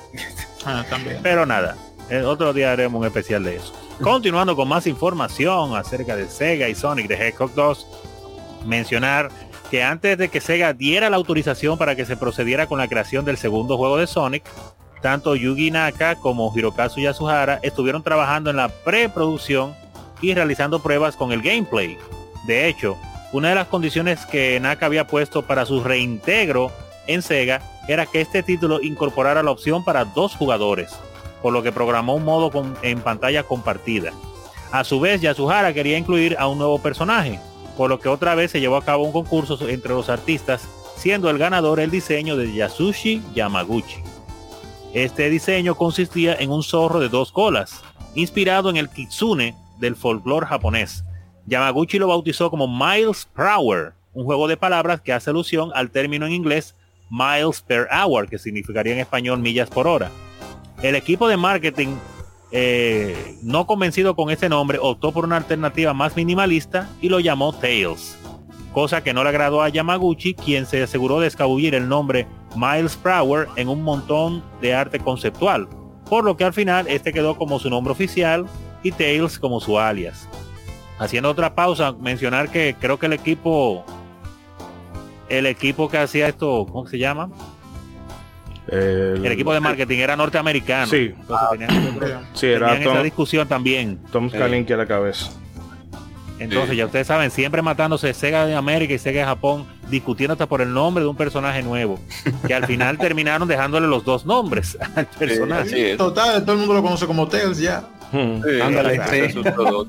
O Mario No, pero Verde. cabe, cabe mencionar, cabe mencionar que en el juego en Sonic 2, cuando tú vas a elegir los personajes, cuando entras al menú de, de- de- de la configuración, te permite seleccionar si quieres jugar con Sonic y Tails, con Sonic solo, con Tails solo, etcétera.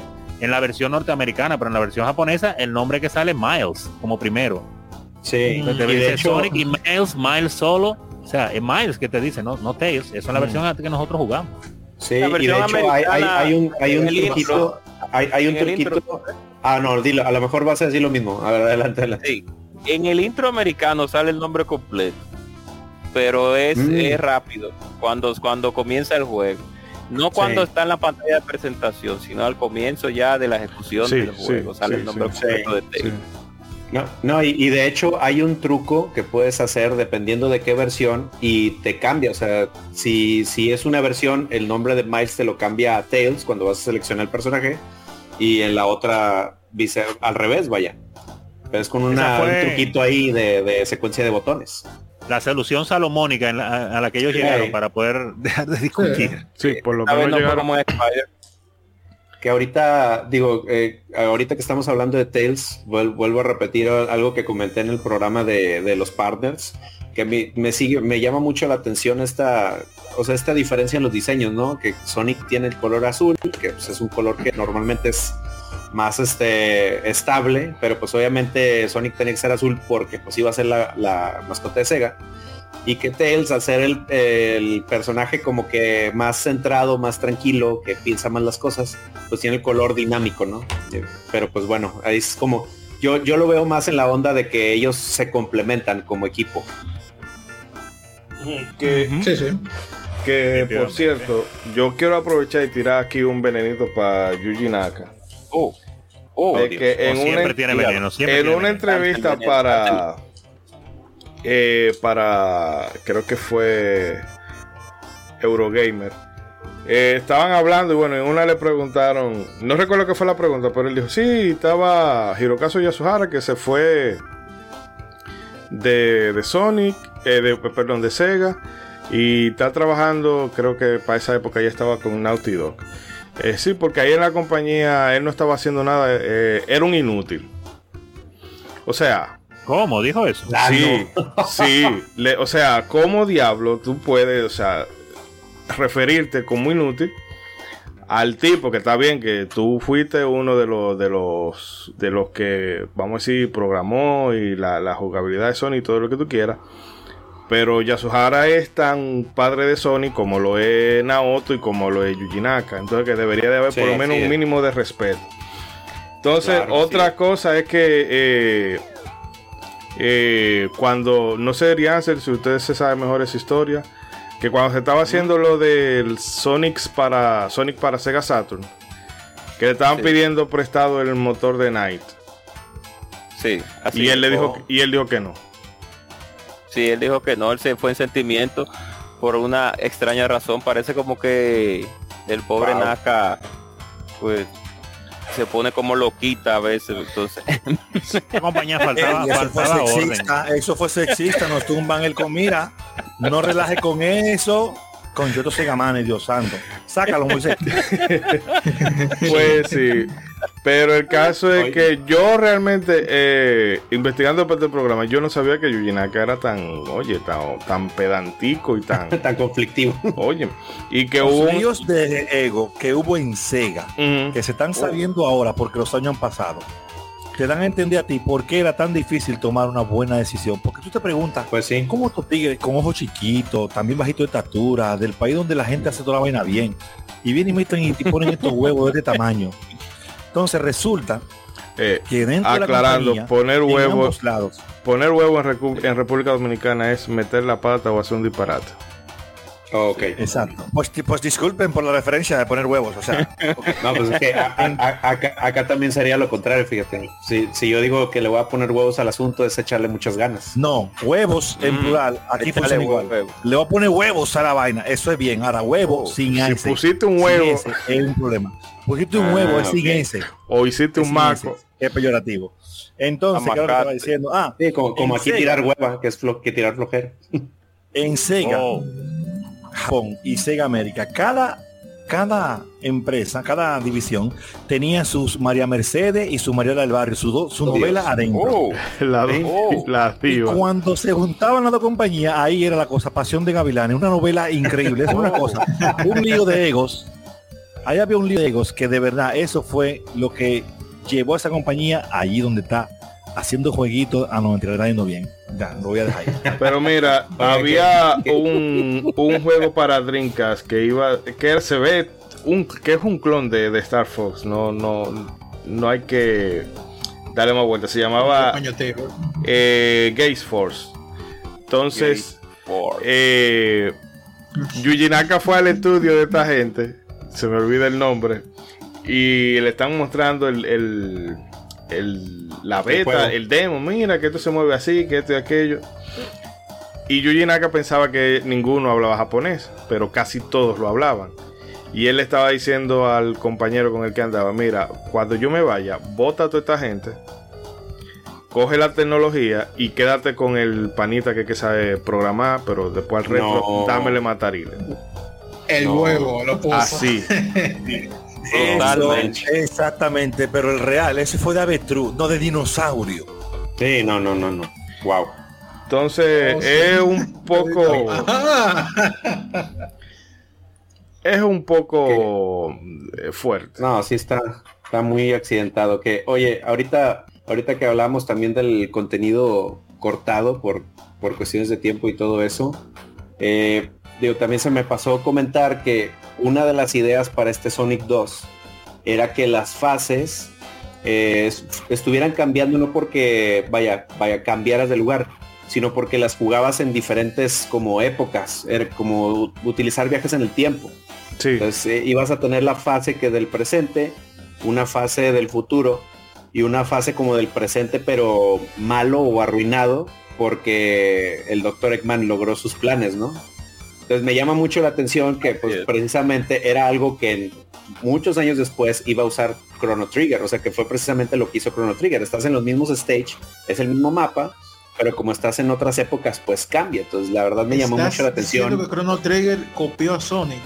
No señor, porque no, no, no, no, no señor, no señor, no señor, porque esto, este, no señor, porque esto no fue, esto no, esto no pasó. Pero no fue pues, tantos años, pues, cuando cuatro años después. espía que entró y vio la idea y se la llevó a No, pues, pero sí, me, me, llamó mucho la atención que esta idea, por la cual en, en el programa de Chrono Trigger lo alabamos y le dijimos, pudo haber salido desde Sonic 2. Mm. Yo creo que hay otro juego aparte de Chrono Trigger que hizo eso antes de Chrono Trigger, no. Eh, de hecho, no, era había un Square estaba haciendo un juego que, se llamaba Maru Island que iba a salir para el PlayStation de, su Nintendo. Entonces, ah, cuando se canceló el proyecto, lo que se hizo fue tomar ideas de, de ese juego y adaptarla para Chrono Trigger y la otra se fueron para Secret Man. Es decir, que de un juego hicieron ah, dos. Claro. Sí, sí, sí. sí. Pero era básicamente ese mismo concepto de, viajar en el tiempo y no tanto. O sea, Chrono Trigger se hizo bien, pero la idea inicial que ellos tenían era como más ambiciosa. Sí, no, pues como todo juego, digo, tienes tu bonche de ideas y pues digo, por tiempo, por decisiones que se toman, pues terminas cortando ahí. Entonces, hmm. desgraciadamente aquí por el tiempo fue que les cortaron esta idea, se cortaron muchos niveles, hmm. este Ah, hubo, hay un nivel que de Sonic 2 que de hecho tiene tres fases y es porque esa tercera fase le, pertenece a uno de los niveles que, se cortaron. Sí, el Metropolis Zone, que demonios. Sí, señor. de, todo, de todos los niveles que podían tener tres, a ese se lo pone. Exactamente, gracias por recordármelo. Hmm. Eh, bueno, no sé si alguien oh. quiere dar un, una pincelada más de todo esto que hemos dicho o cortamos aquí y venimos entonces con los comentarios de los oyentes, demás cositas de Sonic y demás. Nada, nada, adelante, adelante. Como, como por cualquiera de estas cositas Sega se manejaba tan, tan a lo loco. Entonces, cada vez que uno habla de, momentos así importantes y de estas discusiones entre Sega América, Sega Japón y todas estas decisiones, uno se sorprende de, de cómo la compañía como quiera eh, duró tanto. Eso habla de la calidad que había, que capacidad y talento tenían, pero le faltaba como que una cabeza surgiera en el centro y los controlara. Pero nada, un, nada. Un buen liderazgo, claro. una cabeza con mano dura, viniera un Yamauchi ahí que dijera, no, esto, esto soy yo el jefe y punto. sí, les faltó, les, faltó les faltó tres rayitas de Yakuza y Sega. oh. Exacto. ¿Qué iba a decir? eso es verdad. Muy fino, muy fino. Ese oh. chiste, muy fino. Lo que tienen que oye, dime tú, dime tú quién se le iba a poner en contra a Don Diablo ahí en el lado rojo, brother. No, hombre. Oh. te, te, mandaba encajuelar a la primera que le gritaras. Te picaba y te metía en una caja de fósforo. Eh, bueno, vamos a dejar a los amigos oyentes con unos minutos musicales. Entonces, eh, retomamos el segundo bloque, el segundo bloque, perdón, y repasamos los comentarios de los amigos oyentes que nos han dejado un par de cositas por ahí. Así que no se muevan, que ya regresamos. Oye, qué linda música, qué linda música, qué lindo suena el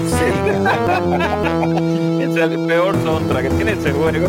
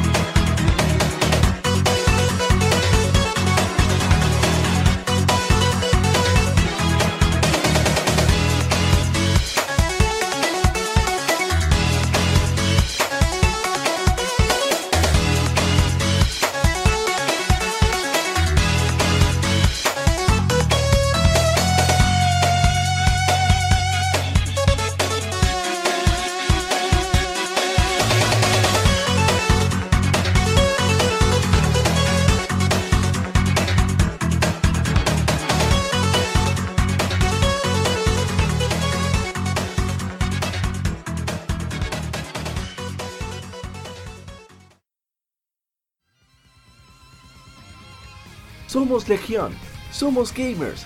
Legión Gamer Podcast. El gaming nos une. Un podcast enfocado en tratar juegos de actualidad y del pasado con la relevancia que merecen. Puedes escucharnos en iBooks, Spotify, TuneIn y demás plataformas de podcast de tu preferencia buscando Legión Gamer Podcast. Recuerda seguirnos en las redes sociales como Legión Gamer RD. Visita nuestra página de Facebook para que seas parte de nuestros streams de las Gamefemérides, donde conmemoramos algunos títulos jugando en su aniversario. Porque todos jugamos, el gaming nos une. Legión Gamer Podcast.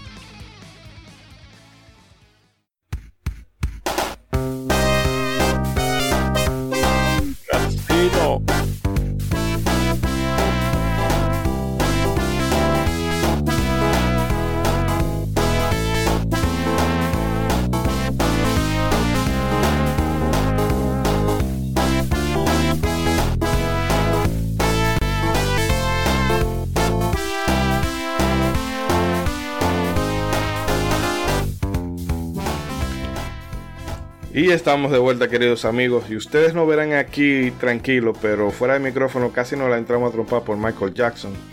Pero ya estamos de vuelta. Y César, ¿tienes los comentarios de los amigos oyentes por ahí a mano? Claro que sí, señor. Los tenemos. Vámonos primero con Instagram. Sí, el perro que le da su opinión Instagram, también. Hay dos canes, Sí, hay dos también. canes Yo- poderosos ladrando ahí. Yo estoy muy de acuerdo con lo que dijo el perrito. Estoy muy de acuerdo. No tengo Por dos. prueba, pero tampoco dudo. Exactamente. Mm. Sí. El amigo APA de Legión Gamer RD se reportó y nos comenta, no tenía conciencia de videojuegos para cuando se lanzó, pero en medio de los noventas mi padre llegó con un maletín oficial de Genesis, con el logo y todo de Sega, que tenía con espuma la forma para guardar el sistema, consolas y juegos. Y entre ellos estaba Sonic 2 junto al 3, joyas como Rocket Knight, aunque también joyas, entre comillas, como Green Dog. Me encantaba, bueno, todavía me encanta el juego eh, y sobre todo la posibilidad de poder jugarlo junto con un amigo y que con juegos de Mario uno siempre era pasivo, el que más jugaba era el dueño del sistema.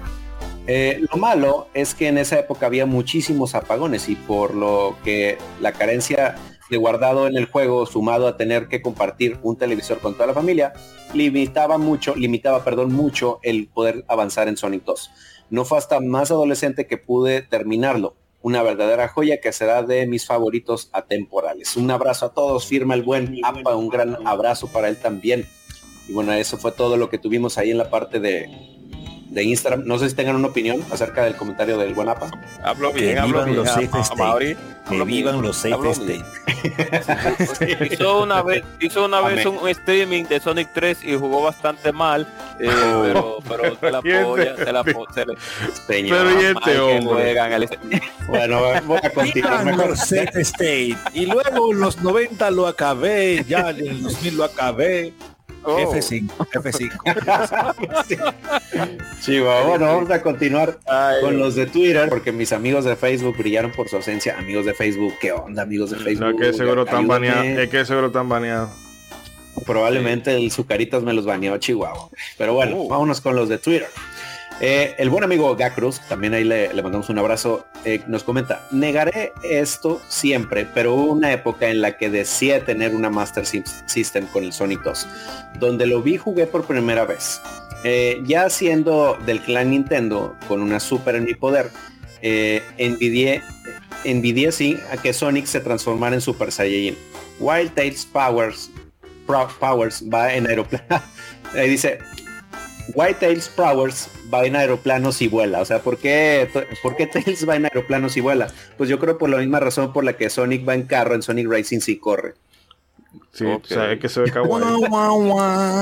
Este chiste estuvo medio, ma- medio malo, pero eh, Continúo. De- Después de ese par- Sí. voy a continuar mejor. A hacer corremos cuenta un que eso. Ajá, vamos. Eh, el amigo, y se la abraza como quiera, ¿eh? el amigo, un negro que juega, nos comenta.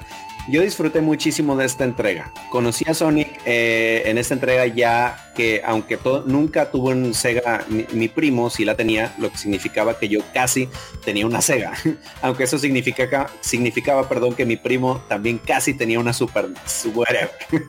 su velocidad, sus colores, su carisma, esa banda sonora de Nakamura, lo que aunque hubiera sonado mejor Ah, dice, aunque hubiera sonado mejor con el chip de Super NES, no se puede negar que Genesis tenía un sonido muy bonito. La verdad, me alegro haber conocido a Sonic por este juego y no por el 1. Gran juego. Y de ahí... de ahí, ahí, el amigo, hay, hay, un fallo. Ah, espera, espérate, espérate, espérate, espérate, todavía no acabo. okay. Y ahí, a lo cual replica mi amigo Iván de Pixel Sonoro, dice, mira, yo eso tampoco lo creo. Precisamente el chip de Yamaha de Mega Drive era muy adecuado para presentar lo que se quería presentar. Son dos principios de sintetización diferentes. Para una gran masa sonora Super NES, pero para funky, pop, rock, el Mega Drive sin duda, yo creo. Sí, eso es verdad. Pero Iván, Iván, eso es tan verdad como mi cabello. Chua, acuéstate. ¿Para yo, qué? Para el funky, ¿qué fue más lo que dijo? Para el funky, ¿qué más? Rock, rock, pop y rock. Pop y rock. En serio. Para el funky, pop no, y rock. No. Mira, mira, mira. No mejor, él no dijo mejor. Él no dijo mejor, ¿eh? Yo sabía que ese comentario iba a despertar algo aquí. Mira, mira, mira, mira. Tres a, títulos. A mí me duele el primero. Me duele el primer, me duele el primer Para el funky para el funky. Ay, no, no, no, no, que yo no puedo. Mira, para el rock, rock and roll racing, Genesis no tiene nada que suene ni cerca de ahí. Vale. Una, para el verdad, funky, para el funky, los stages eh, 4 y 6 de Super Funky Adventure Kong, Island. Funky Kong. Correcto. Y Donkey Kong también. Oh. Y para todo lo demás, no es Matercal, no es lo que tú quieras de Super Oye, el Genesis sonaba mal. Y que Oh. para el rock y el Dios santo. Yo no tenía que venir más a este programa. ¿Qué es lo que está pasando? Eh, bueno. Yo, yo estoy No, molesto bro. con el, el primer comentario que dijeron que él mejor conoció a Sonic 2 que Sonic 1. O sea que eh, ahí no comparto su idea, Eso le lamentablemente. pasó a mucha gente porque la mayoría de gente en nuestro país comenzó a jugar videojuegos en la parte de su primera infancia que, que pasó a finales de los 90. Yo no, yo ya era un adolescente. recorrido, claro. Entonces, el, el Genesis era lo que había, no era más es- eh, lo que había. Y los juegos modernos, o sea, los juegos más recientes, aparecían más que los viejos. Yo conozco mucha gente que jugó Sonic 2 primero que Sonic 1. Y de hecho, que después de haber jugado Sonic 2, le intentó meter el diente a Sonic 1 y sonó Pero como sabe. cuando en el Street Fighter te dan un así, perfect, así le hicieron. Porque lo, lo de otro es más retador. Sí, claro. Sí, es verdad. Bueno, yo conocí a Sonic 2 primero que Sonic 1, pero me hubiera Óyelo gustado. ahí, óyelo ahí, él mismo está hablando. Óyelo, oye, ¿tú ves cómo se matan ellos mismos? Él dijo yo, dije que yo estoy diciendo que hubiera preferido jugar Sonic 1, no, no, no, como dijo nuestro compañero, que prefirió jugar el 2 que el, que el 1. Te Ok, saliste de abajo de eh, una patana. Bueno, continuaré, continuaré. Los señores de Pixel Perfect Podcast, que, ah, bueno, también un abrazo obviamente para el negro que juega y para Iván de Pixel Sonoro. Y los amigos de Pixel Perfect Podcast, también un abrazo para ellos. Nos comenta Nacho aquí. En su momento me pareció más de lo mismo, pero cuando me enteré de que las gemas del caos ¿Cómo podían convertir a Sonic en Super Sonic, no dudé y me lo jugué de cabo a rabo. Me flipaba Sonic rollo Goku. Mi última partida fue en verano del 93. Ya llovió. ¿Cómo Imagínense. No, pues, ¿Cómo obviamente. Que era más de lo mismo. ¿Cómo así? ¿Cómo así? ¿Cómo así? Oye, César, Podemos decir, eh, la realidad es que podemos decir que Sonic 2 es una actualización de Sonic 1, pero ¿cómo así? Ya, Eric, pero. cállate, te voy a defender. Eric, cállate, cállate. Ya, sáquenlo, Dios Ay, santo. padre. A ver. Voy a continuar. Edri, Edri, Edri, habla usted, habla usted y Pero después. como que Sonic 2 es más de lo mismo. Pero ¿dónde Continúa su comentario. Están jugando. Es que quieren parecer como que somos intelectuales y chulos de la cuenta. Oye, el No. diablo, qué cuenta. Oye,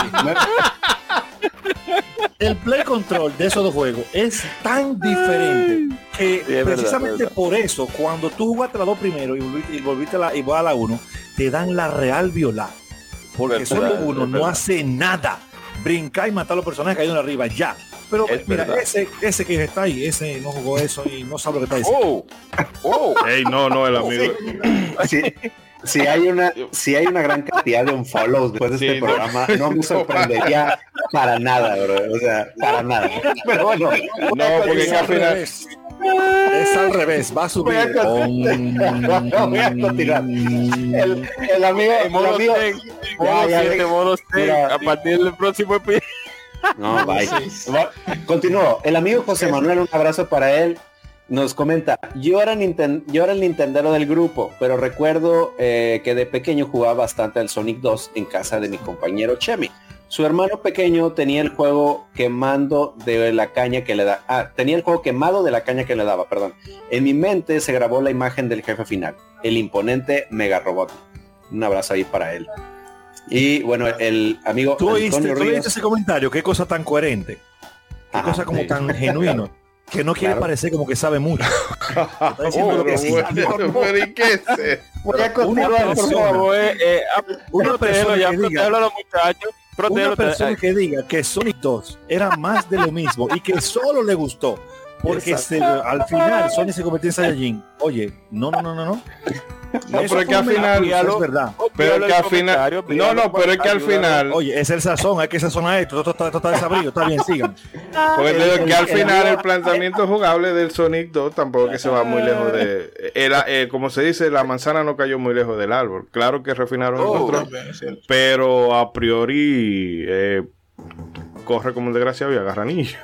Ay, Dios mío. Pero bueno, el amigo Antonio Ríos, el Tony Tramontana, un abrazo para él. Eh, nos comenta.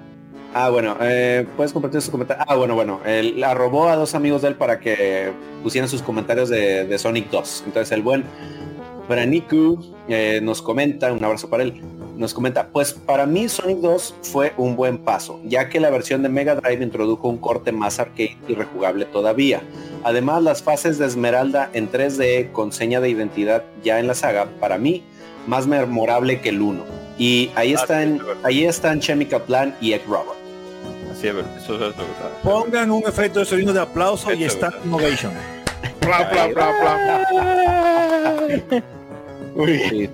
Y luego el amigo Ricky Retro, un abrazo también para él, nos comenta, pues mis, pues es mi Sonic favorito. Ese comienzo con el avión me dejó flipando y cuando hice la combinación ¿Cuál de botones para sacar a Super Sonic, todavía más. Entonces también un ¿Cuál abrazo ahí para él. Se confundió ahí, como que cuál comienzo con el avión, se confundió. No, la cinemática de. Sonic. No sé señor, ya. La cinemática No, no empieza- sé. o sea, el, el comienzo, el comienzo, obviamente. de, de- de cuál Sí, comienzo, right. el comienzo de la pantalla de selección que aparece el avión de Tails atrás, será, pero que el, el de Sonic 2, ¿no? Bueno, señor, con, e- con eso sí. finalizan ¿Será los comentarios de, de los oyentes. No, pero de que Muchas gracias. Aunque no lo parezca, muchas gracias por reportarse. muchas Yo gracias por compartirnos sus cosa. opiniones. A ver, señor, cierre, cierre. Quiero decir, no, no para cerrar, yo quiero decir algo. No, o sea, los comentarios de los oyentes. Las opiniones emitidas en este espacio por mi persona son responsabilidad mía y no son de modo cercano. Pero no. Gracias no por el disclaimer. Siguiendo. Edric, y la de Edric y la de la gente cobra que también son responsabilidad. Sí, por favor, por favor. Bueno amigos, muchas gracias por reportarse en las redes, ahí nos seguimos leyendo y pues obviamente estén al pendientes para cuando publiquemos este episodio, ahí denle play y ahí nos escuchamos. Un abrazo para todos. Y bien, eh, vamos a seguir entonces. Ahora tocamos la partecita de la música que tanta, que tanta roncha ha ca- ha causado ahora. Y bien, la música de Sony de Hedgehog corrió nuevamente a cargo de Masato Nakamura, cabecilla de la agrupación Dreams Comes True. Eh, de Nakamura hablamos también en ese primer episodio que le dedicamos a Sonic el año antepasado.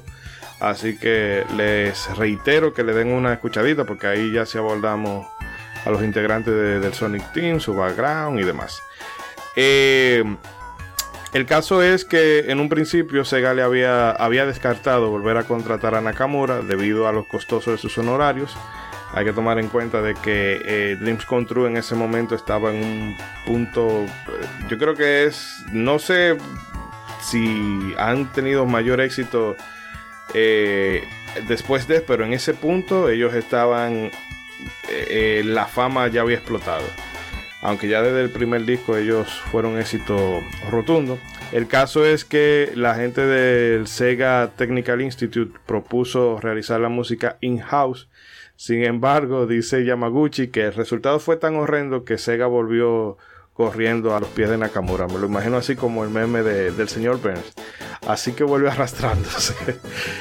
Eh, y bueno, al mismo tiempo que él iba trabajando con la música de Sony the Hedgehog 2, Nakamura se hallaba en medio de la producción del álbum Swinging Stars, que era el quinto de, de la agrupación Dreams Come True. Y como homenaje al juego, incluyó una versión alterna del ending, eh, que en el disco se llama Sweet, Sweet, Sweet. Eh, para que se ubiquen el tema que suena ya después de que tú sales del, del huevo de la muerte y Tails viene y, están en el avioncito y junto con Sony y todo eso. Esa música que suena de, de fondo, bueno, pues se hizo como un crossover. Está esa versión de, vamos a decir, 16 bits, mientras que en el álbum tiene una contraparte ya más eh, instrumentalizada. Sí, exacto. Eh, bueno, si quieren comentar de la música, señores, ahora es el momento. Pues nada, de principio para comentar que al pobre Nakamura le aplicaron este la que a muchos de yo tengo un primo que lo hace barato.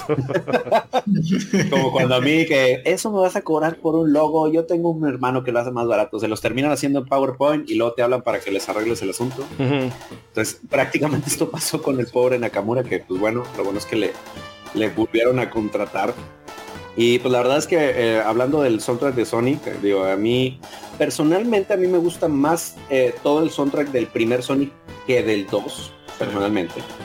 Pero sí hay unas pistas que tengo que resaltar. Obviamente la super pista que para mí es eh, la chida de Sonic 2 es el Aquatic Ridge Zone.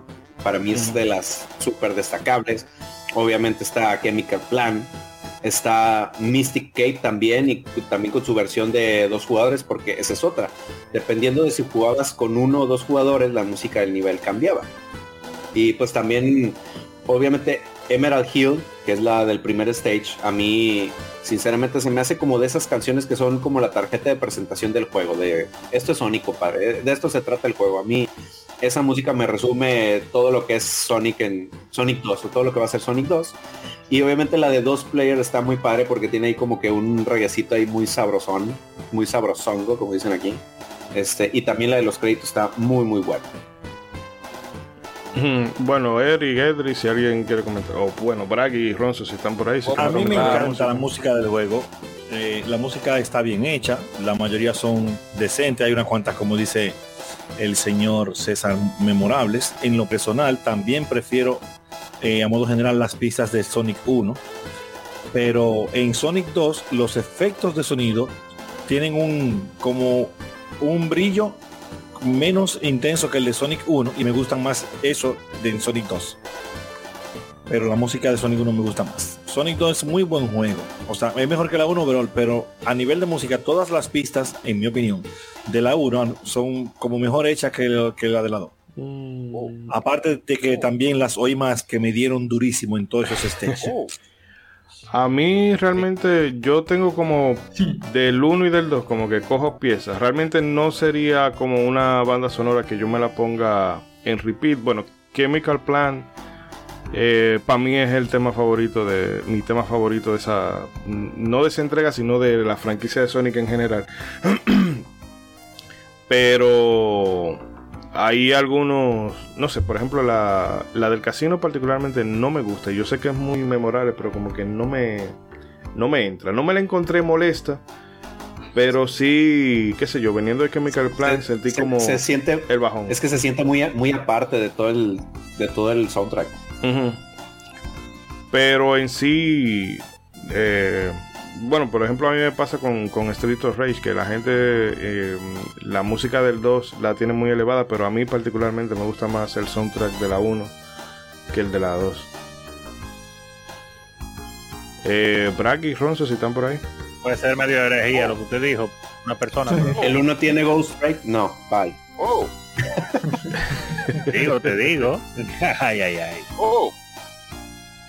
Voy a hablar, hablando de esa sonoro, yo puedo decir música. Le, le, escucho lejos. se, se oye, se oye medio extraño, Ronzo. Ah, y ahora, ¿se escucha mejor? Bien, bien. Sí. Sí. Ah, perfecto. No, iba a decir que, que la música en general me la encontré buena en general. Quizás no tan tan memorable. Me gustó sí la música de los últimos tres eh, mundos principalmente. Pero hay un detalle extraño y es que yo me encuentro no sé por qué. Y yo creo que es básicamente el mismo sonido. Pero alguna variante tiene que haber. Pero yo me el sonido de cuando tú coges un, un ring, un aro. eh, eh, suena como mejor en el Sonic 2 que en el Sonic 1 y no sé, no sé. Hay algo como que tiene diferente en Sonic 2 que me gusta más. Mm, Eh, no lo he notado, pero posiblemente sea así. No, pues es lo que decía ahorita Eldrick, que para el 2 los efectos de sonido se le hicieron más, más brillantes, mucho mejores. el doble- Por ahí les metieron una pulida. El doble de calidad porque era eh, de los 4 megabytes pasaron a 8. En cuanto el tamaño Ah, también, también. Eh, perdona, Bragi, sigue.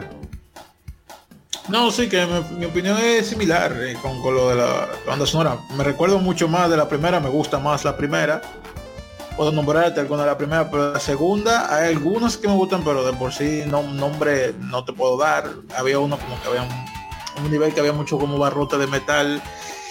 No me acuerdo el nombre. No, eso pero tiene que ser Metropolis Zone. Sí. Ah, que seguramente ese mismo. Pero de por sí no, no, no tengo nada, nada- decir, wow, este soundtrack me, me encantó y eso. Todo bien. Hmm. Bueno, Bueno, eh, ah, sí, Cobra, ¿te iba a decir algo? sí, ahí yo voy a, a- a- lamentablemente voy a, a discrepar de todos los comentarios que ustedes han dicho, porque Claro, voy a bien, poner las bien. causas. Voy a poner las causas. Las tres causales. Yo pienso que la música sí, yo pienso que la música de Sonic 2 es lógicamente mucho más dinámica que la de música de Sonic 1. Es cierto que las partituras de Sonic 1, algunas, algunas son memorables, como Starlight Zone, como, como Green Hill Zone, como, eh, eh, como el palacio de, el palacio de, de ese bueno, de, de, de- de- bueno, ¿Eggman o de quién? no, el palacio de, de granito, no, granito no. Granito. Bueno, en fin. No, no. El punto es que El palacio. las el, el, el, el punto es que las músicas de, de la partitura de Sonic 2 tienen ese punto especial que hace que todas las combinaciones eh, que se intentaron lograr para cada stage pegaran con, el- con, el, con lo que se está haciendo. El- con la acción que se está logrando en el momento. Tal vez muchos de ustedes, da sus casos, tal vez ustedes no comprendan mucho eso, tal vez, o que yo, yo tengo una visión diferente. Pero es que la Llévatelo, hegemonía- túmbalo ya, esa- túmbalo, túmbalo. Sí, no, es que, usted- es que tú eres mente corta, eh, Edric, discúlpame. Yo brego- Tony, que- yo brego- oh, oh, oh. Yo soy cabello corto, no mente corta. No, yo, yo relajando. No, no, pero la realidad La es manera que- más chula de la gente tira su veneno es de que relajando. No, no, siempre hay respeto, no, no. No hay respeto. Eres Eh, engañado, no, tú no te respetas. No, pero la realidad es que yo pienso Ya, sí. que las, las partituras de Sonic 2 se adecuan bastante a los niveles a los cuales usted está participando, porque como se entienden, llevan una velocidad más eh, no discreta, sino más acelerada en cuestión al Sonic 1. Todo, casi todos los mundos de Sonic 2 llevan un tipo de aceleración muy diferente a lo que era Sonic 1. Sonic 1 es más lenta, muy más, mucho más lenta. Y por eso las partituras son un poquito más lentas, pero Sonic 2 es más rápido, es más activo, es más dinámico. O sea, por eso Sí, que la del más casino. rápida es que es mejor, ¿verdad? No, pero es sea, que la del casino, casino, no, sobre del- todo, yo no la siento tan. Y de hecho, la No, no, no, misma porque la Emerald Hill, yo tampoco que la siento de que Gar- eh, Gotta Go Fast. No, no, porque Emerald Hill, en el caso de Emerald Hill y en el caso del casino, sí son stages que son un poco más lentos, porque hay que pensar un poquito más, a diferencia de los otros. Pero miren la, la temática del de, vamos a poner el Chemical Plant como un ejemplo. La temática del, chemi- del Chemical Plant como es y de cómo el proceso en que se desarrolla la música mientras usted va pues eh, introduciéndose hacia adentro de la, de la, de la planta de la planta eh, química. O sea, es por eso que se hace como una hegemonía con stage junto con la música, que yo lo considero muchísimo más dinámico que Sonic 1, ahora no estamos hablando de Sonic 1. Y casi todas las partituras de casi todas, a excepción de cuando uno va a entrar al S Carrier, al S Carrier no, al, bueno sí al S Carrier, que para mí es la más floja de todas, la que es cuando Sonic va encima del tornado. Eh, para mí esa es la es la más floja. Y bueno la del final la de Dreams Come True que para mí no tiene mucha relevancia en ciertos aspectos pero eh, yo creo que muchas personas recuerdan más música de Sonic 2 que de la misma Sonic 1 inclusive una de las mejores músicas que tiene Sonic 1 que es Starlight Zone casi nadie te puede hablar de esa canción. Esa canción tiene mucho sentimiento. Eh, o sea que difiero completamente ahí Sí, no, Su tiempo todo, se está agotando. todo el mundo tiene derecho a tener opiniones erróneas. El caso es para que para asegurarse de que el juego estuviera listo para las navidades de 1992, Sega trasladó a 13 personas más desde Japón para que prestaran asistencia al equipo que estaba en el STI. Eh, mientras que la gente de marketing dio a luz a una idea millonaria pautando el lanzamiento del juego simultáneamente para Estados Unidos y Europa el 24 de noviembre, que posiblemente no sé por qué. 24 de noviembre de, de ese año 1992, que caía un martes, y se le, se le denominó como el Sonic Tuesday, un juego de palabras con, con el día martes en inglés. Martes. Estaba así, ellos, wow, Miles Power, Sonic Tuesday, eh, ah, no sé, Eugenio Delvez parece que le hizo esa campaña. Eh, esta campaña costó Buena. Muy buena, 10 cara. Y fue, buena para los estándares de Sega, buenísima.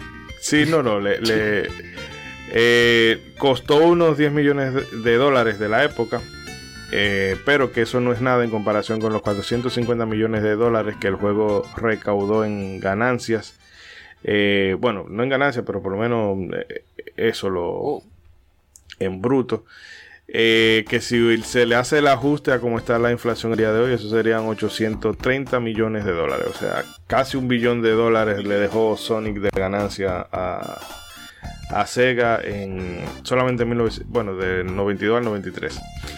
Eh, Sonic the Hedgehog 2 llegaría a vender 7.55 millones de unidades, convirtiéndose en el segundo juego de Genesis más vendido, solamente detrás de la primera entrega.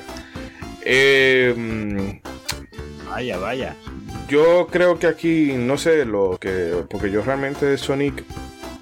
Probarlo así, en esta última eh, vuelta sí que me puse como a, a terminarlo seriamente. Pero no sé la gente que lo jugó con más. eh, vamos a decir así, con, con más profundidad. Pueda dar una valoración general de, de- de los cambios que se hicieron en gameplay, sobre todo cómo afecta eh, las dos pantallas o el tema de la gema y demás. Eh, Bueno. ¿quién se quiere mojar? Yo podría decir, para decir algo pequeño aquí, para decir algo pequeño, que, que el asunto de cómo ellos implementaron, hay que mencionarlo, el asunto del segundo player, aunque estaban, muchas personas lo criticaban, de que obviamente Tails está ahí invencible y todo, pero yo creo que eso fue la mejor solución para las personas que jugaban eh, en su casa con un hermanito más pequeño, señores, porque ahí el hermanito más pequeño fue no épico, eso fue una vaina bien hecha. Sí, eso- bien. Eso era lo que yo iba a decir ahorita, pero que eh, Cobra a veces está indeciso, que se me, se me van las ideas. Oh, que el tail está ahí. de Piolín. Él está ahí, es precisamente porque ese es el modo hermano chiquito. Exacto. Sí, sí, eso, eso sí yo lo entiendo completamente. Una vez yo estaba viendo un video de, de Piolín. Y, Ok, eh, Edwin, No, tú ibas a decir no, algo. Para, eso- mejor voy a decir que, que- que como, como dicen, fue- que como dicen fue, fue una idea muy bien implementada que curiosamente Nintendo usaría muchos años después con Kako Basapo para New Super Mario eh, New, New Super Luigi U.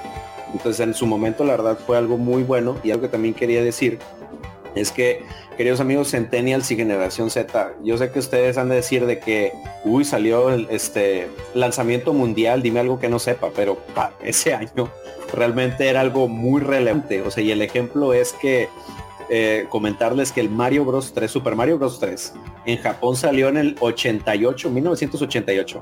Y en América llegó hasta dos años después, en 1990. O sea, entonces, realmente Y el eh, Mario 2 hacer la simplemente no llegó. hacer- Ajá, bueno, o hasta, sea, hasta el y- Super. Ajá, entonces se dice muy rápido, pero toda la logística que se tuvo que hacer para un lanzamiento mundial en esos años realmente fue algo que lo lograron y pues se, se les aplaude que pudieron hacer eso. César, discúlpeme. Una pregunta que quiero hacerle usted personalmente. Dígalo. Violín. ¿Qué le Si es de, gusta? Pio- si es- si- si es de Piolín no lo voy a contestar. ¿A qué le gusta No, Piolín, no, pero bueno. Gracias, gracias Dios por darme la, la prominencia. Si es de Piolín no la contestaré. Eh, no, bueno, vamos a dar. Edric, tú que ibas a comentar algo, disculpa. Sonic 2, Sonic 2, comparado con Sonic 1, a modo general, el juego, el salto es grandísimo. O sea, en Así la es. época, cuando tú lo ves con la mentalidad de los juegos de ahora, tú podrías decir 20.000 disparates. Pero en el momento de ese juego, cuando ese juego sale al mercado y llega a las personas que habían jugado el Sonic 1, los features extra que tenía el juego eh, valían cada dólar de lo que eso, de lo que eso costaba. O sea, y, y fue un salto muy considerable. Por ejemplo, aparte del multiplayer o modo hermanito pequeño o modo estoy jugando con alguien que no sabe ni mierda. Oh, Perdón, ni, ni no sabe jugar. O modo estoy jugando con mi novia. Dale, Oh. dale, dale. Exacto, exacto. ay, Dios mío. Aparte de eso, que era un gran plot, el- las habilidades de Sonic en ese juego, como por ejemplo en Sonic 1, tú necesitas un espacio del- delimitado para tomar la velocidad que Sonic alcanza. En Sonic 2 no había que esperar, que buscar espacios. Para abajo BBB. Así es. Ya.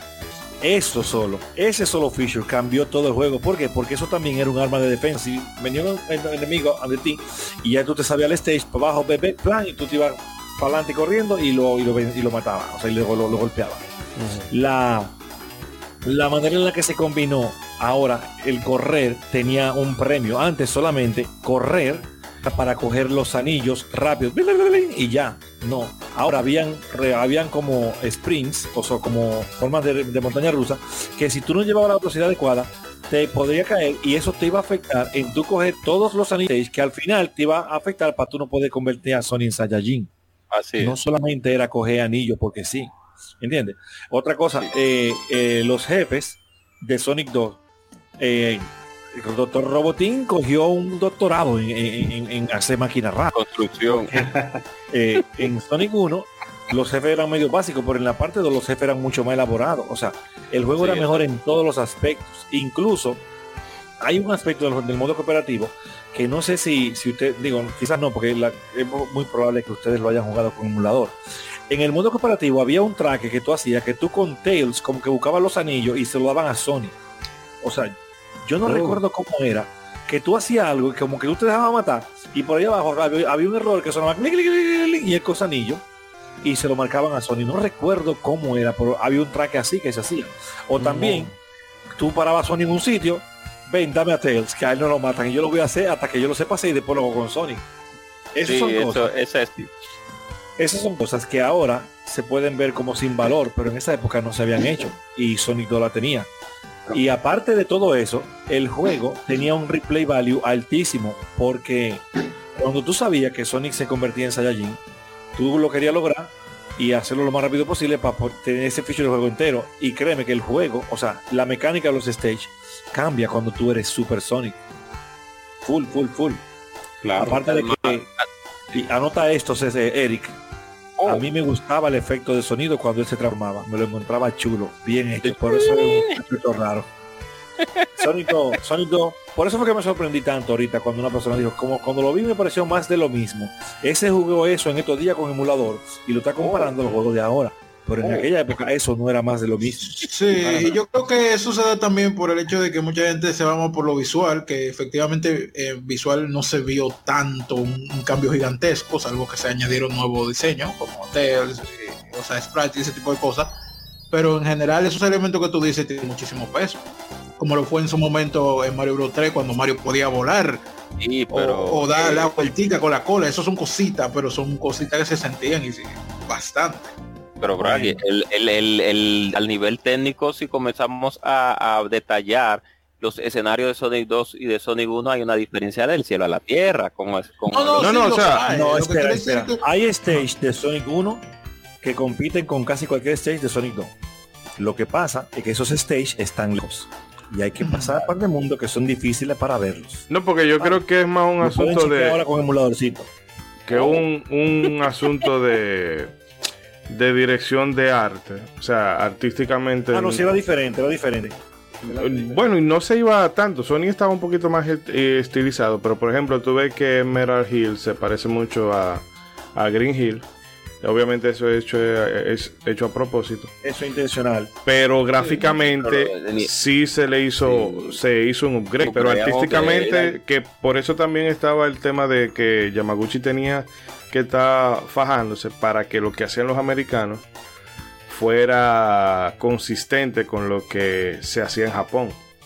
Que yo entiendo que ellos se quejaban de que, bueno, es que eh, siempre que se cortaba contenido era del lado de nosotros. Pero los En japoneses siempre han sido como, no sé, el, el uso de los colores y todo es como más, eh, no sé cuál sería la palabra, pero como más preciosista. Como más coherente. Te voy a dar un ejemplo. Tú te puedes dar cuenta de eso. La mayoría de juegos de Amiga, muchos juegos exitosos de Amiga, son made in USA. Compara las gráficas de esos juegos de Amiga con lo que tú quieras de Japón. En esa época, los americanos no tenían lo que podríamos llamar precisamente un buen diseño de arte de stage. Para nada. Y eso, y eso no es algo que cualquier persona que haya jugado juegos de la época eh, pueda, o sea, vaya a discutir. Lo que sí es que había muchos juegos de esos americanos que tenían unos soundtracks épicos, increíbles, lamentablemente, porque juegos no los jugó nadie. Pero a nivel de gráfico y cosas, los americanos en ese entonces todavía faltaba un poquito. Pero-. Fíjate cuando se hizo el concurso de, de diseño, de ver cuál personaje metemos. Una de las alternativas que metieron los gringos fue una tortuga voladora. O sea, eh, no sé, yo entiendo Dios que yo diría, hace, ah, qué No. cool y todo eso, pero es que no, no es lo A o ese sea, le gustaba Mario 1, a ese. ¿De, de qué? ¿Para el compañero de Sonic o cuál? Para compañero de Sonic. Ah, ok. Una de las propuestas americanas fue un una. Trupa con Sonic. Qué bueno. Y es que no, porque eh, lo. Porque ellos quizás lo querían meter porque era cool, pero los japoneses estaban pensando más, bueno, eh, ¿qué contrastaría con, con Sony? Sí, porque es un asunto de hegemonía, porque estamos hablando de que el, Eh, hegemonía el de- trasfondo. ¿eh? hegemonía ¿Por del qué imperialismo. como un izquierdista? ¿Por qué habla como un comunista? Ah, El rojo que lleva. Sí, él, él- oiga, Una pregunta. Eh. En el programa de Sonic 1 se hizo referencia a la parte de diseño que, de que originalmente se, se pensó en un concepto que era como un, como un logo. Eh, Sí, hablamos de varios. Se, se hizo. Porque Naoto hizo varios. Y ese Varios diseño, pero no lo eligieron por algo muy obvio, que era demasiado americano. Pero ese diseño estaba chulo. Yo lo llegué a ver en una Electronic Monthly, en una Electronic Gaming Monthly 2 de, la, de, de mediados de los 90. Pero fue una buena decisión hacerlo del, lo del Porco Spin cibernético. A mí me gusta mucho. Son un buen personaje. Probablemente manejado por Sega, pero Sí, eh. Eh, es, es lo, lo- lo que quería decir, exacto, es una realidad, pero lo que quería decir es que el trasfondo de, de- el trasfondo de, de lo que era Sonic antes a lo que es ahora es muy diferente, porque antes el concepto era que había un, doctor malvado que convertía a los animales en criaturas robóticas para destruir la naturaleza, que por eso es que no podían meter ciertos tipos de personajes, eh, o mejor dicho, el concepto de Telis fue inculcado en base a, a un animal salvaje, al igual que un erizo, y por eso también Knuckles es un poco spin, y la gran mayoría de personajes de Sony son animales salvajes, que no son tan salvajes, sino que se encuentran en un medio ambiente un poco más, eh, ¿cómo se diría? Un, con un clima más, un, exacto. Entonces, es por eso más que, que tal vez una tortuga voladora no hubiera conseguido, no se hubiera concebido como algo tan tan correcto y me dieron mejor ¿Dónde metieron un más hay tortugas voladoras, Eric? ¿Dónde más? Ajá. Eh, ¿Dónde más hay En Mario, Eric, en Mario no, hay tortugas voladoras. O ni sea, de- ¿cómo ni tú de le vas a chiste. poner Ni de chiste ¿Cómo hubiera no- pasado el corte eso. exactamente? ¿Cómo tú vas a poner el compañero de mi de mi personaje insignia que acabo de crear y que está compitiendo con el tuyo, yo le voy a poner una tortuga que vuela. El que igual. ese diseño, el que propuso ese diseño, debieron haberlo votado ahí mismo. Fue el, panita, Sí, yo creo que fue el panita de Spiro. Ah, porque él tiene, una fe- él tiene un fetiche con la vaina que vuelan. Eh, Sí, probablemente. Con los reptiles. Probablemente. Reptiles voladores. Exacto. Mm. Ese juego es overrated. Oh. ¿Cuál es Spiro? Spiro, Spiro. Yo creo que es poco popular, pero la gente siempre lo bien entero, normalmente. Es, Sí, claro. Pero Overrated. Oh, estuvo muy pegado en su tiempo en PlayStation. yo Oh, me lo y- encontraba un poquito simplón, pero Ese juego es overrated. Ese Oh. juego es overrated. Lo que pasa con ese juego es que eh, tecnológicamente oh, hacía ver el PlayStation mejor de lo que era. Oh. mm, Con pila de trucos, sí, es verdad. Eso sí tenía el juego. Tenía par de trucos gráficos que engañaban a Sí. cualquiera. Ah, Eso es verdad. Eso tenía. Pero tenía un truco para que los polígonos no se vieran es tan, tan cerca. Sí, exacto. Para el próximo Overrated. Para el próximo podcast, eh. Spiro de Dragon está sobrevalorado, ¿sí o no? Sí. Comente de No overrated, o sea, eso al revés. Ah, Overrated sí, es sobrevalorado. Overrated, Sobrevalorado. sobrevalorado. Pero pongo otra pregunta en después de eso. ¿Es, ¿Spirit Dragon está overrated? ¿Sí o no? ¿Cuál es su edad? Ah, sí, sí, sí. También. También. yañe. Pero volviendo a Sonic 2, Ayúdalo. Sí, a ver, volviendo a Sonic estaba 2, teniendo no. al revés, yo Dígalo, dígalo, overrated. Dígalo, Ronzo. Violín está volviendo a Sonic sobrevalorado, 2. Va- va al Eric, carajo, Piolín. Una ofensa, Eh, César, es una ofensa a mí. Cállate. ¿Qué es lo que pasa con Piolín? Ya, ok, malo, ya. Ok, seguimos. Miren, No quiero saber lo de Piolín. miren. para, dame un segundito que un segundito que Ronzo iba a decir algo antes que Sí, por favor. antes de que este hombre No, no, no, yo a hacer un, un- un Piolín. comentario corto para volver a, a Sonic 2, que es lo que tenemos que estar ya casi cerrando. Porfa. No decir, tanto el, el modo que mencionamos de, de- de andar con Tails al lado, como el modo de dos jugadores a pantalla dividida que se creó para ese juego, habla de, de lo mucho que se preocuparon por eso, de que la experiencia no fuera solitaria y lo bien que lo hicieron. Y habla de que con todo y toda la lucha que cogieron y todo el amador envuelto y las dos compañías matándose, el talento definitivamente eh, trabajó, trabajó fuerte, trabajó fuerte y lograron de alguna manera concatenar esas ideas para crear esta joya definitivamente de Sega que por suerte vendió muy bien. Así es que no se quedó en el olvido a pesar de que su- la propia compañía estaba luchando prácticamente porque así no fuera en ciertas cosas. Sí, Así que me siento muy bien de que haya estado. no tuvo éxito por Sega, sino a pesar de Sega. Oh. A pesar de Sega. Repítelo lentamente. Por favor. Que no tuvo éxito no por Sega, la- sino a pesar de Sega. Y lamentablemente déjame, déjame, déjame, déjame, Tuvo éxito, no por Sega, a pesar de Sega. Sonic 2. y lamentablemente esa, suerte, lamentablemente esa suerte no los acompañó años después. No, que nos acostumbraran, ¿verdad? Y Pudo más Sega que la calidad que tenía Sega. Oye, no, pero mira, Que- porque era lo de seguía Shenmue que, que yo le reconozco o se le debe reconocer que vio a luz un nuevo género y revolucionó y todo lo que tú quieras. No, no, no, eso fue un aborto. tiempo, Eso dio a luz que un feto que se murió. Eso fue un intento que y ya. No, no, no, Ya, no, pero Shenmue No, no, overrated. no, no diga eso de Shemu, no diga eso de Shemu. Ayúdalo, Edri. Ronald, pero- no, no, ¿usted pero- Shenmue? Estaba adelantada a su tiempo, ese juego fue una, una Sí, cosa ese juego estaba muy adelantado a su tiempo, eso. pero quebró una compañía. Eso no se hace. No, no, eso es- a eso voy. O sea, a eso Pero a el eso juego no voy. es malo, el Shenmue juego no es malo. tiene un legado muy grande, pero una compañía, o sea, yo no entiendo cómo diablo tú le das para adelante un proyecto sabiendo que es un tiro en el pie. Pues como tú, Sí. ah, bueno, tienen que comprármelo, ¿cuánta gente? Eh, ocho gente para que sea rentable. O sea, ocho, ocho gente por consola para que Sí. sea rentable. Eso no, consola. no es que eso no es forma de hacer negocio. Eso fue lo malo. Ay, el ex- se no equivocaron en el Excel ahí. Sí, eso, los fue un, eso, eso fue un, un- como un, un fetiche. un ¿no? force, un ¿cómo force, forzaron. eso Sí. fue un Le debían force. algo, eh, ellos le debían algo a Yu Suzuki, yo, yo pienso eso, le debían algo. dale, Le debían que la compañía. Diaño, Dios Ya, que, hab- que hablando de eso, eh, Ey, hay una entrevista pero- por ahí que Peter Moore le dijo a Yuji Naka en una reunión fuck off. Sí, ah, sí, que ya lo sabes. Yo. Santo. Ustedes sabían que en Nintendo más de una vez a Shigeru Miyamoto le dijeron que no.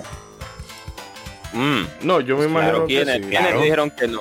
¿Quiénes le dijeron Eh. que no? Porque En Me paz descanse el viejo. No, Yamauchi, Yamauchi no. Era en esa época. Claro que Estamos hablando de esa ahora, le época. tiene, ahora le tiene miedo a la doña. Le tiene miedo. ¿Por qué tú dices la doña? Digo, No, el pero- caballero. pues es lo que digo, díganme quién fregados le decía que no a Don Diablo. O sea, está- por eso En la se época, cuadraban. el, el jefe, ¿cómo es que se llamaba? Eh, Yamauchi. Yamauchi. Yamauchi. Le llegó a decir que no un par de veces a proyectos que proponía Miyamoto. ¿Por qué? Porque no todos los juegos se juegan, mi hermano. Mm.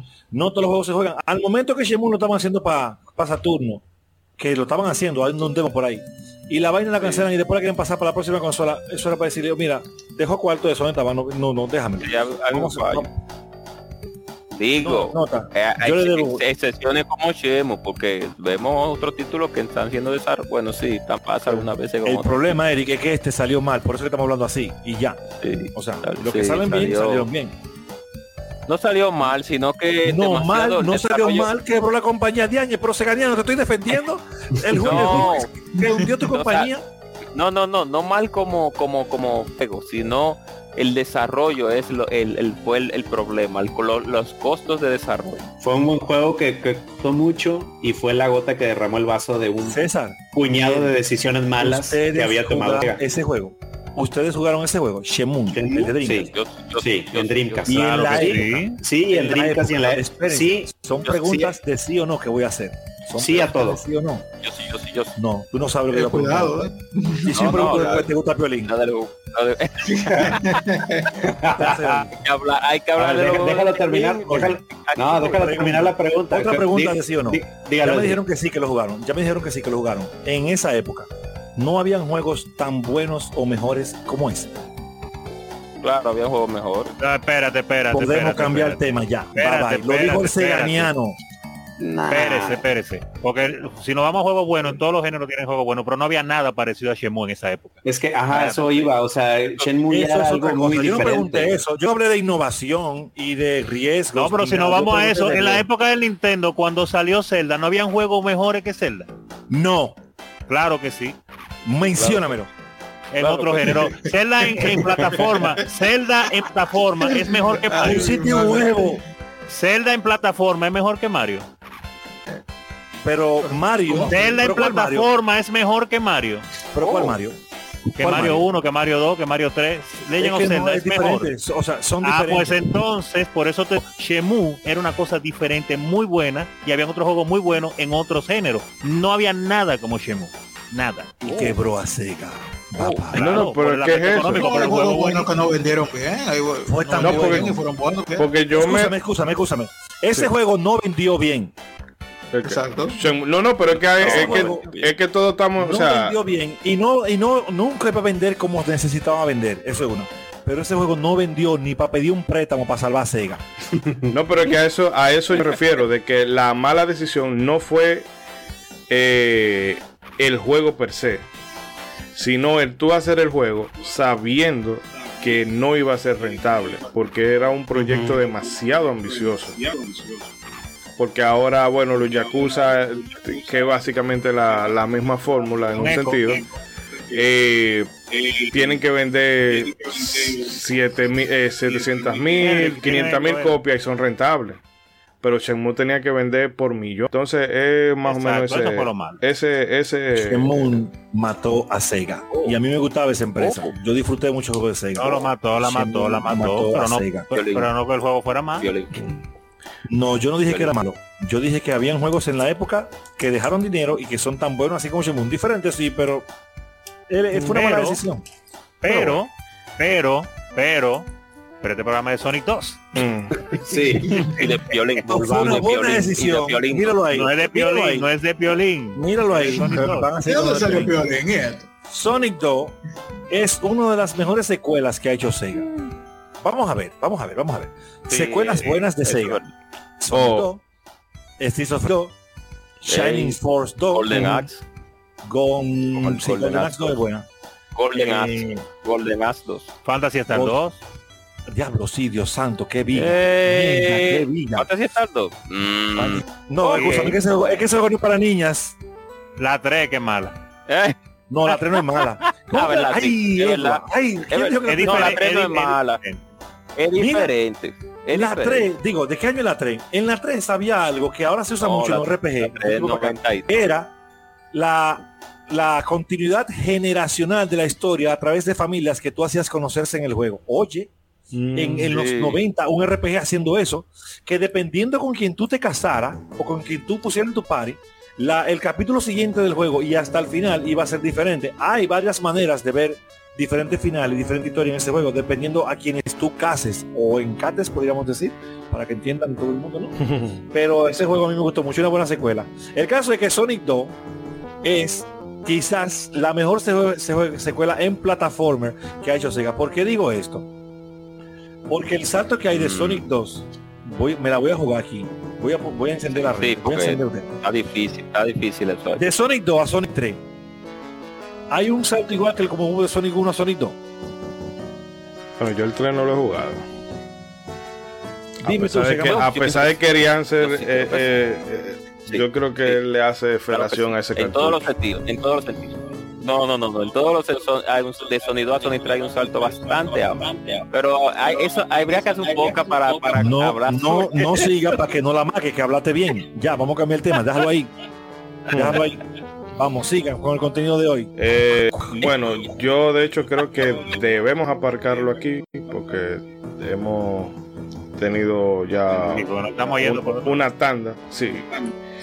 Entonces lo que vamos a hacer es un corte, eh, hacemos la despedida, hay un eco sí que me está como medio desconstrando, pero el caso es que eh, lo vamos a dejar aquí, le vamos a dejar con una promoción de nuestras redes sociales y ya venimos para despedirnos por este episodio. No se muevan. Oh, Acá, ¿qué es esto? Ah, ya lo encontré. Estamos grabando. No, digo sí, aguanta. Una-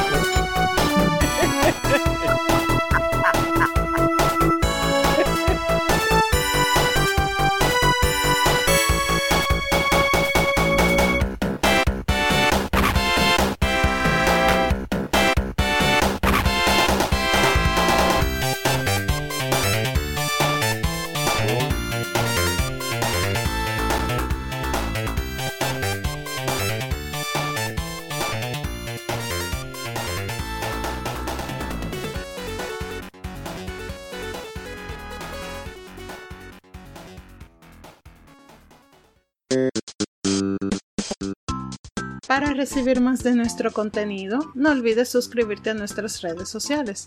Búscanos en Facebook e Instagram como Modo 7 Podcast y como arroba Modo 7 Pod en Twitter, Modo 7 Podcast. Síguenos.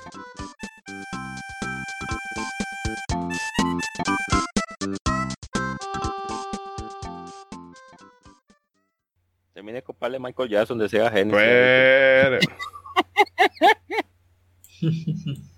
de Sega Genesis.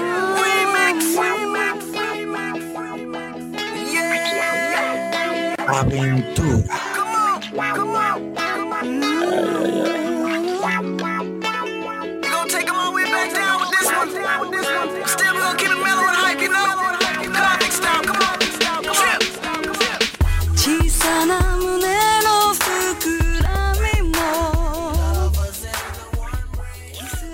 Y bien amigos y amigas, esto es todo por esta ocasión. Hemos tenido era un programa eh, nutridito, hemos tirado veneno, hemos aprendido, hemos eh, ido por la tangente, pero eso es lo típico de por aquí.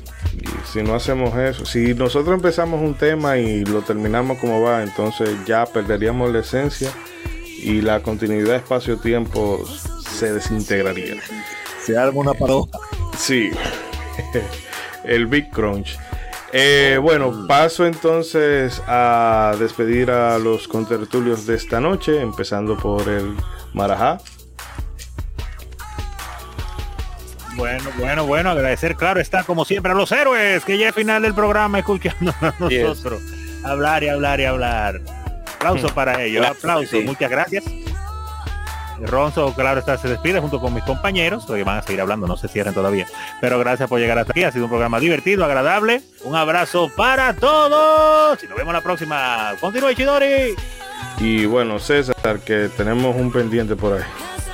Sí, hombre, antes de mi despedida se me estaba pasando un comentario que nos dejó el buen Estratos, que también un abrazo para él ahí en Telegram, eh, de los comentarios de los oyentes. Ahí lo leo rápido, dice, pues yo de decir que no he jugado mucho al Sonic, en parte porque pues, acá éramos más nintenderos, bueno, somos. Pero recuerdo curiosamente que había lo que supongo era un hack en las maquinitas donde jugabas al Spiri González de los gatos bandidos, pero con Sonic y rescatabas a Mario Bros en lugares de ratones. Creo era peruano. Sonic el Hedgehog en cuatro, digo cuatro. Lo siento mucho, sé que he fallado como eh, como Cobra Liver, ceguero, pero ya me reivindicaré algún día. Señor Cobra, usted tiene un fan acérrimo con Stratos, nada más déjeme le digo eso. Mándale un abrazo, por favor. un abrazo Stratos, así que muchos, mucho cariño para él, qué bueno que coincidimos en muchas cosas. Eh, no sé si con... pero bueno, bueno, ahora sí. la misma forma de pensar que el odio y la, la maldad, pero no, no. el dark side. Y bueno, ahora sí. Muchísimas gracias para él. A su, a, su, a, su, familia, que la quiera mucho y que haga todo lo, todo lo bueno para sus cercanos, como que lambón. Eh. Muy bien, muy bien. Bueno, ahora sí con mi despedida. Yo agregaría a lo que dijo Ronzo. si usted es ceguero y llegó hasta acá, usted es el verdadero héroe oh. de este programa. La verdad un aplauso para ustedes, la verdad, la verdad. Este, no, pues agradecerles eh, mucho que ustedes le hayan dado clic a ese link donde sea que se lo haya encontrado, la verdad. Muchísimas gracias por escucharnos.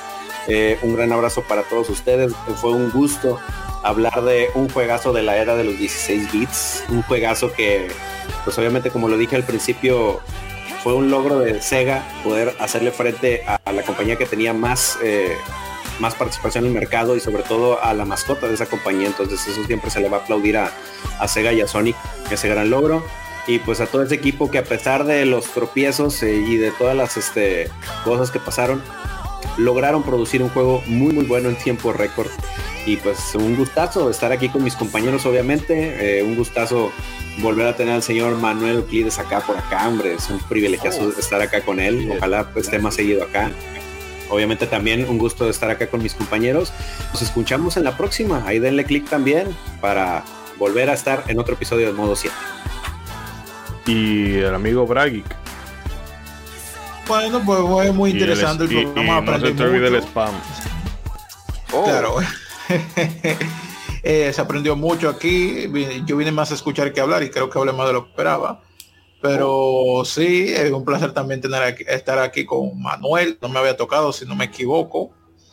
Eh, bastante franco, para, vengo para mal, para el Sonic. Oh. Sonic no se salvó, no se salvó ni, del ceguero aquí, el pobre, en, el sentido negativo, pero también se, le dio su cariño, se le dio su cariño y se le tiene. Claro, como debe de ser. Y el spam, mencionado por, por Isidori, también. ahí tengo el video de donde hablo del mito de, Sonic, ahí oigan ustedes, ustedes, ustedes determinen lo que ustedes crean de eso. Yo tengo mi opinión sobre eso, por ahí la verán ya. Y nada, vamos por hacer realmente y ya nos tenemos un próximo episodio. Oh. Y bueno, eh, Agente Cobra. Oh, bueno. Sonic el erizo a viajado 30 segundos. Sí, 30 segundos. Sonic el erizo ha se ha, pasado la prueba del tiempo. seguimos hablando hasta el día de hoy, 2022, próxima película, ahora en abril, de este personaje y su acompañante, el su, no su sidekick, sería más su amigo. Porque Mario tiene un hermano, pero Sonic tiene un amigo que son cosas iguales pero diferentes. Y es bueno que sea así porque se necesitaba que en ese tiempo hubiera una, una diferencia clara de la competencia. Sonic 2 es un juego que aportó bastante al género, tiene una, una trascendencia bastante eh, segura en lo que es, es este eh, este este modelo de, de- de negocio que son los que fueron los videojuegos en ese tiempo. A pesar de su desarrollo tan fatídico en muchos aspectos lograron lanzar un producto de calidad y eso es lo importante. Sega se supo mantener en lo que te era el estándar de con su mascota y hoy por hoy todavía el erizo azul sigue siendo recordado por jóvenes, adultos y principalmente por los niños que son los que consumen la gran mayoría de veces más este, es- a ese personaje. Para mis palabras finales es que sigan haciendo el bien y no miran a quién, como siempre. Y recuerden que tenemos un especial de furros y de piolín próximamente, o sea que. No, no, no, no, no. No. Qué cuestión. Eh, y bueno, al último, señor. al último, pero no menos importante, que qué bueno que lo tuvimos por esta por esta ocasión. Y bueno, que esas sorpresas sí a veces son gratas cuando tú no te las estás esperando. Eh, Mr. Edric, despida. Muchas gracias a todos los que nos escucharon hoy. Me hubiera encantado poder estar desde el inicio, pero no me fue posible. Este programa tenía cierto significado especial para mí. No esperaba encontrarme a Erika aquí, te lo juro que no. Eh, y nada, esperemos que podamos participar y colaborar en más eh, episodios de Modo 7, que en realidad el contenido que hacemos aquí es de calidad mundial. Lo único que el mundo todavía no lo sabe. mejores. pero- Sí, sí. los mejores. Los Vamos a tener que buscar una una chica gamer o un furro. Sí, un furro ay, para ay, que nos- ay, a nuestros aliados. sí. Bueno, mira, tú sabes que yo, yo voy a empezar a poner, no sé, que yo en Twitter yo veo que eso funciona. Tú pones que tú tienes algún, de autodiagnosticarte con algún eh, trastorno de salud mental. Y que sí, voy a empezar a ordeñar la simpatía de la gente. No, así déjelo, señor. No, Tú no tienes que hacer esfuerzo para eso. no, no, no. no. No, pero era un, era un venenito que me quería sacar. Somos los mejores, no importa. Y nada, pon, yo te apoyo en esa idea, yo te digo cuál poner para que bajarle más gente. Eh. Y después que tengamos seguidores, la terapia funcionó y nada, para adelante. Mm. Edric, Edric, ¿usted soporta un, un, un clash con, con los europeos de, de ver si los juegos de Dragon Ball de Super de pelea son buenos? Que ellos dicen que son buenos algunos. Hay juegos de Dragon Ball, hay, hay juegos de pelea de Dragon Ball de Super que son buenos. Mm, Ay, Mm. Ahí Mm. viene, viene el clash. y no diga de que Super Botoide, no, no diga de Super Botoide. No. No, cuando digo hay, es que recuerdo haber jugado al menos uno que era como que era como bien. De hecho, creo que era que el que yo jugué, lo El recuerdo único que se que- parecía a que Fatal tal. Fury, que ah, tú podías como cambiar de plan. Todos se cambian de plan. No, todos de Super no. Eh, pero sí, creo que debe haber alguno. Por estadística Mm. debe haber alguno que sea bueno. Pero yo Bueno, Mire, no, pero no, no, no, no, el no. programa de Dragon Ball no lo vamos a hacer hoy. No, no, no, no, no, no, no, no Sí. con eso. Es decir, que el programa, ya hicimos la despedida. Y Chidori, ¿qué es lo el que programa de- del demonio. Ay, mira, hay otra cosa. El- eh, el- hubo el- alguien, César, ¿quién fue que dijo que jugó? Que leí un comentario de alguien que jugó un hack donde Sony era Speedy González. Yo quiero ver esa vaina. Ah, no está en el grupo. Ahorita le, le digo que, que pase. Yo vi un hack por ahí, ah, hackeado, que Tails eh, estaba sin, sin pelo y con bikini. No, Oh. güey. ok, No, ya, eso no, ya. Esto es algo más, más, más, En sexual. fin, Eso el caso es que- Eric, para ti, ¿Cómo El caso es que, queridos amigos oyentes, de nuevo, muchísimas gracias por escucharnos. Eh, si no lo hacen desde la, desde la página, les recomiendo que lo hagan porque eh, tenemos más calidad y pueden tener comunicación directa con nosotros. También pueden ¿Cuál es ir la página? ¿Cuál es la página? eh, modo7podcast.com. Gracias, bien ahí. Eh, pueden dirigirse al link que dice Coffee para que por favor se conviertan en productores ejecutivos del podcast y nos ayuden a crecer. Eh, bueno, eh, nada, esto es eh, todo por esta ocasión. Ya venimos en un par de semanitas con una charla libre que va a ser un poquito diferente a lo habitual que hacemos por acá. Pero de verdad eh, esperamos que se la disfruten porque es un tema que va que apasiona y que por ejemplo ahora mismo aunque se alimenta mucho de los retros tiene mucha vigencia en el día de hoy pero lo voy a mantener así en suspenso porque así somos por acá y La verdad es que nada, un abrazo fuerte para todos y recuerden, hagan bien y no miren a quién y no, no va al programa de Piolín. Hasta la próxima. Pues sí, el programa.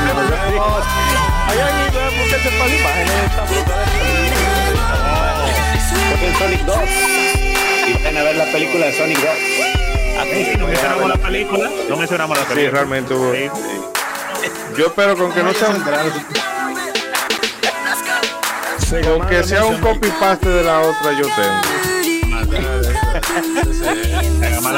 Sí, sí, sí. El mejor actor de doblaje. El, el peor actor de Luisito Comunica, tan malo que es. Que, que Mira. Mira, sigue, Luisito es cool, Luisito es sigue estando Jimmy ahí, así que ahí, habiendo una esperanza. Es fatal. No, el doblaje de Luisito es fatal. ¿Qué te digo, amigo? Me, me disculpo, me disculpo en nombre del país por ese doblaje. No está mal. peor, pero mejor que han puesto a alguien que se parezca. Claro en inglés y salgan de eso.